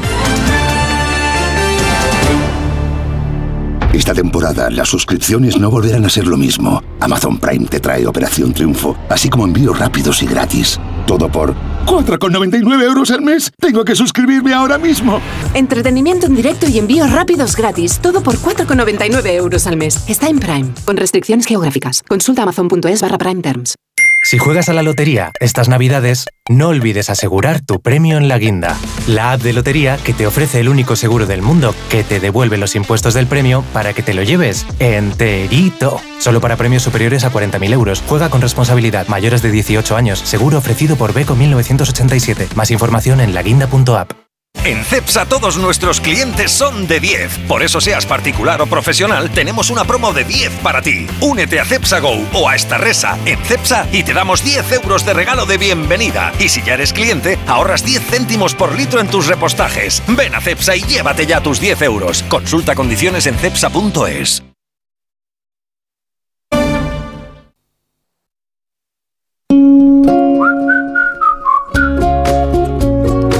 que el número al que más llamas es el de legalitas. Claro, como sus abogados te ayudan a resolver todos tus asuntos legales, pues no puedes parar de llamar. Un día te ayudan a reclamar una factura, otro te redactan un contrato de alquiler, otro te asesoran en temas fiscales y tú eres de legalitas. Llama al 900-100-661 y siente el poder de contar con un abogado siempre que lo necesites. Y por ser oyente de Onda Cero, ahórrate un mes el primer año. Última ronda en el gabinete. Yo o sea, eh, hacía la pausa de publicidad y os dejaba con la pregunta de si habíamos españolizado la política europea. He visto que la política europea no nos español, no, no, no, no penetra. Quiero decir que vamos a tener elecciones A europeas en junio y yo creo que seguimos desconectados de lo que es Europa a pesar de, lo, de la importancia que muchas veces hemos hablado que tiene la presidencia europea. La eh, Bueno, política europea. mucho nos gusta mucho eso del, es un recurso habitual, ¿no? No digo tú, tú ahora, ¿eh? Porque es muy nos trasciende a todo lo que estamos aquí. Eso de Europa no se entiende, Europa no se entiende. Y luego la gente pues lo entiende porque sabe que la electricidad es más barata porque se llegó a un acuerdo y sabe que hay fondos porque han venido bien de donde vienen y sabe que hay eh, pues medidas de discapacidad, vamos, de acceso a discapacitados en todos los edificios porque vienen de bien, vienen de Europa y etcétera. Es decir, la- los ciudadanos entienden perfectamente, por ejemplo, que en el Parlamento de la Comunidad de Madrid o en el Parlamento de la Junta de Andalucía se habla de política nacional. Se habla porque, porque viene un ministro, se discute. Eso lo entiende todo el mundo. Eh, y es normal. Y de la misma manera, en el Congreso y en el Senado, de forma distinta, pues se habla de lo que se hace en Murcia y de lo que se hace en el Parlamento catalán y de lo que ocurre en Euskadi y de lo que ocurre en Galicia. Pues exactamente igual que en Europa. Exactamente igual. Son tres niveles. Son tres niveles. Hay un nivel que es el nivel macroeuropeo, hay otro nivel que es el nivel nacional y otro nivel que es el regional. Luego está el local, que también sería un cuarto, pero que tiene competencias distintas. Y ya está. Y por tanto es perfectamente normal que haya determinadas cosas que pasan de uno a otro, porque son vasos comunicantes, porque las decisiones, lo que se hace en uno afecta al otro. Y entonces, si en Italia pues se les va, o en Hungría o en Polonia, pues se les va la cabeza y hacen cosas muy locas, eh, o, o- o en Malta, por ejemplo, poner un ejemplo del que no hablamos demasiado, pues se corrompe todo el gobierno y matan a una periodista, pues eso no es política de Malta. Esto nos afecta el Parlamento Europeo se pasa muchas horas para ver qué demonio pasa en Malta, que el gobierno ampara la corrupción y permite que se pueda asesinar a periodista. ¿Es nacional? No, no, no, no, es europeo. Y a la vez, a la inversa, pues hay cosas que, se- que ocurran en, en el Parlamento Europeo que se discuten en España. Así que no, no es malo que esos vasos estén comunicados, no es malo, exactamente igual, insisto, como los debates autonómicos pasan al Parlamento Nacional y los debates del Parlamento Nacional pasan al Parlamento Autonómico. Lo último, Juan Soto Ibars. Nada, um, sobre las nucleares, que um, se- dentro de estas leyes se, pasan a ser ya, parece, energía verde contra el cambio climático.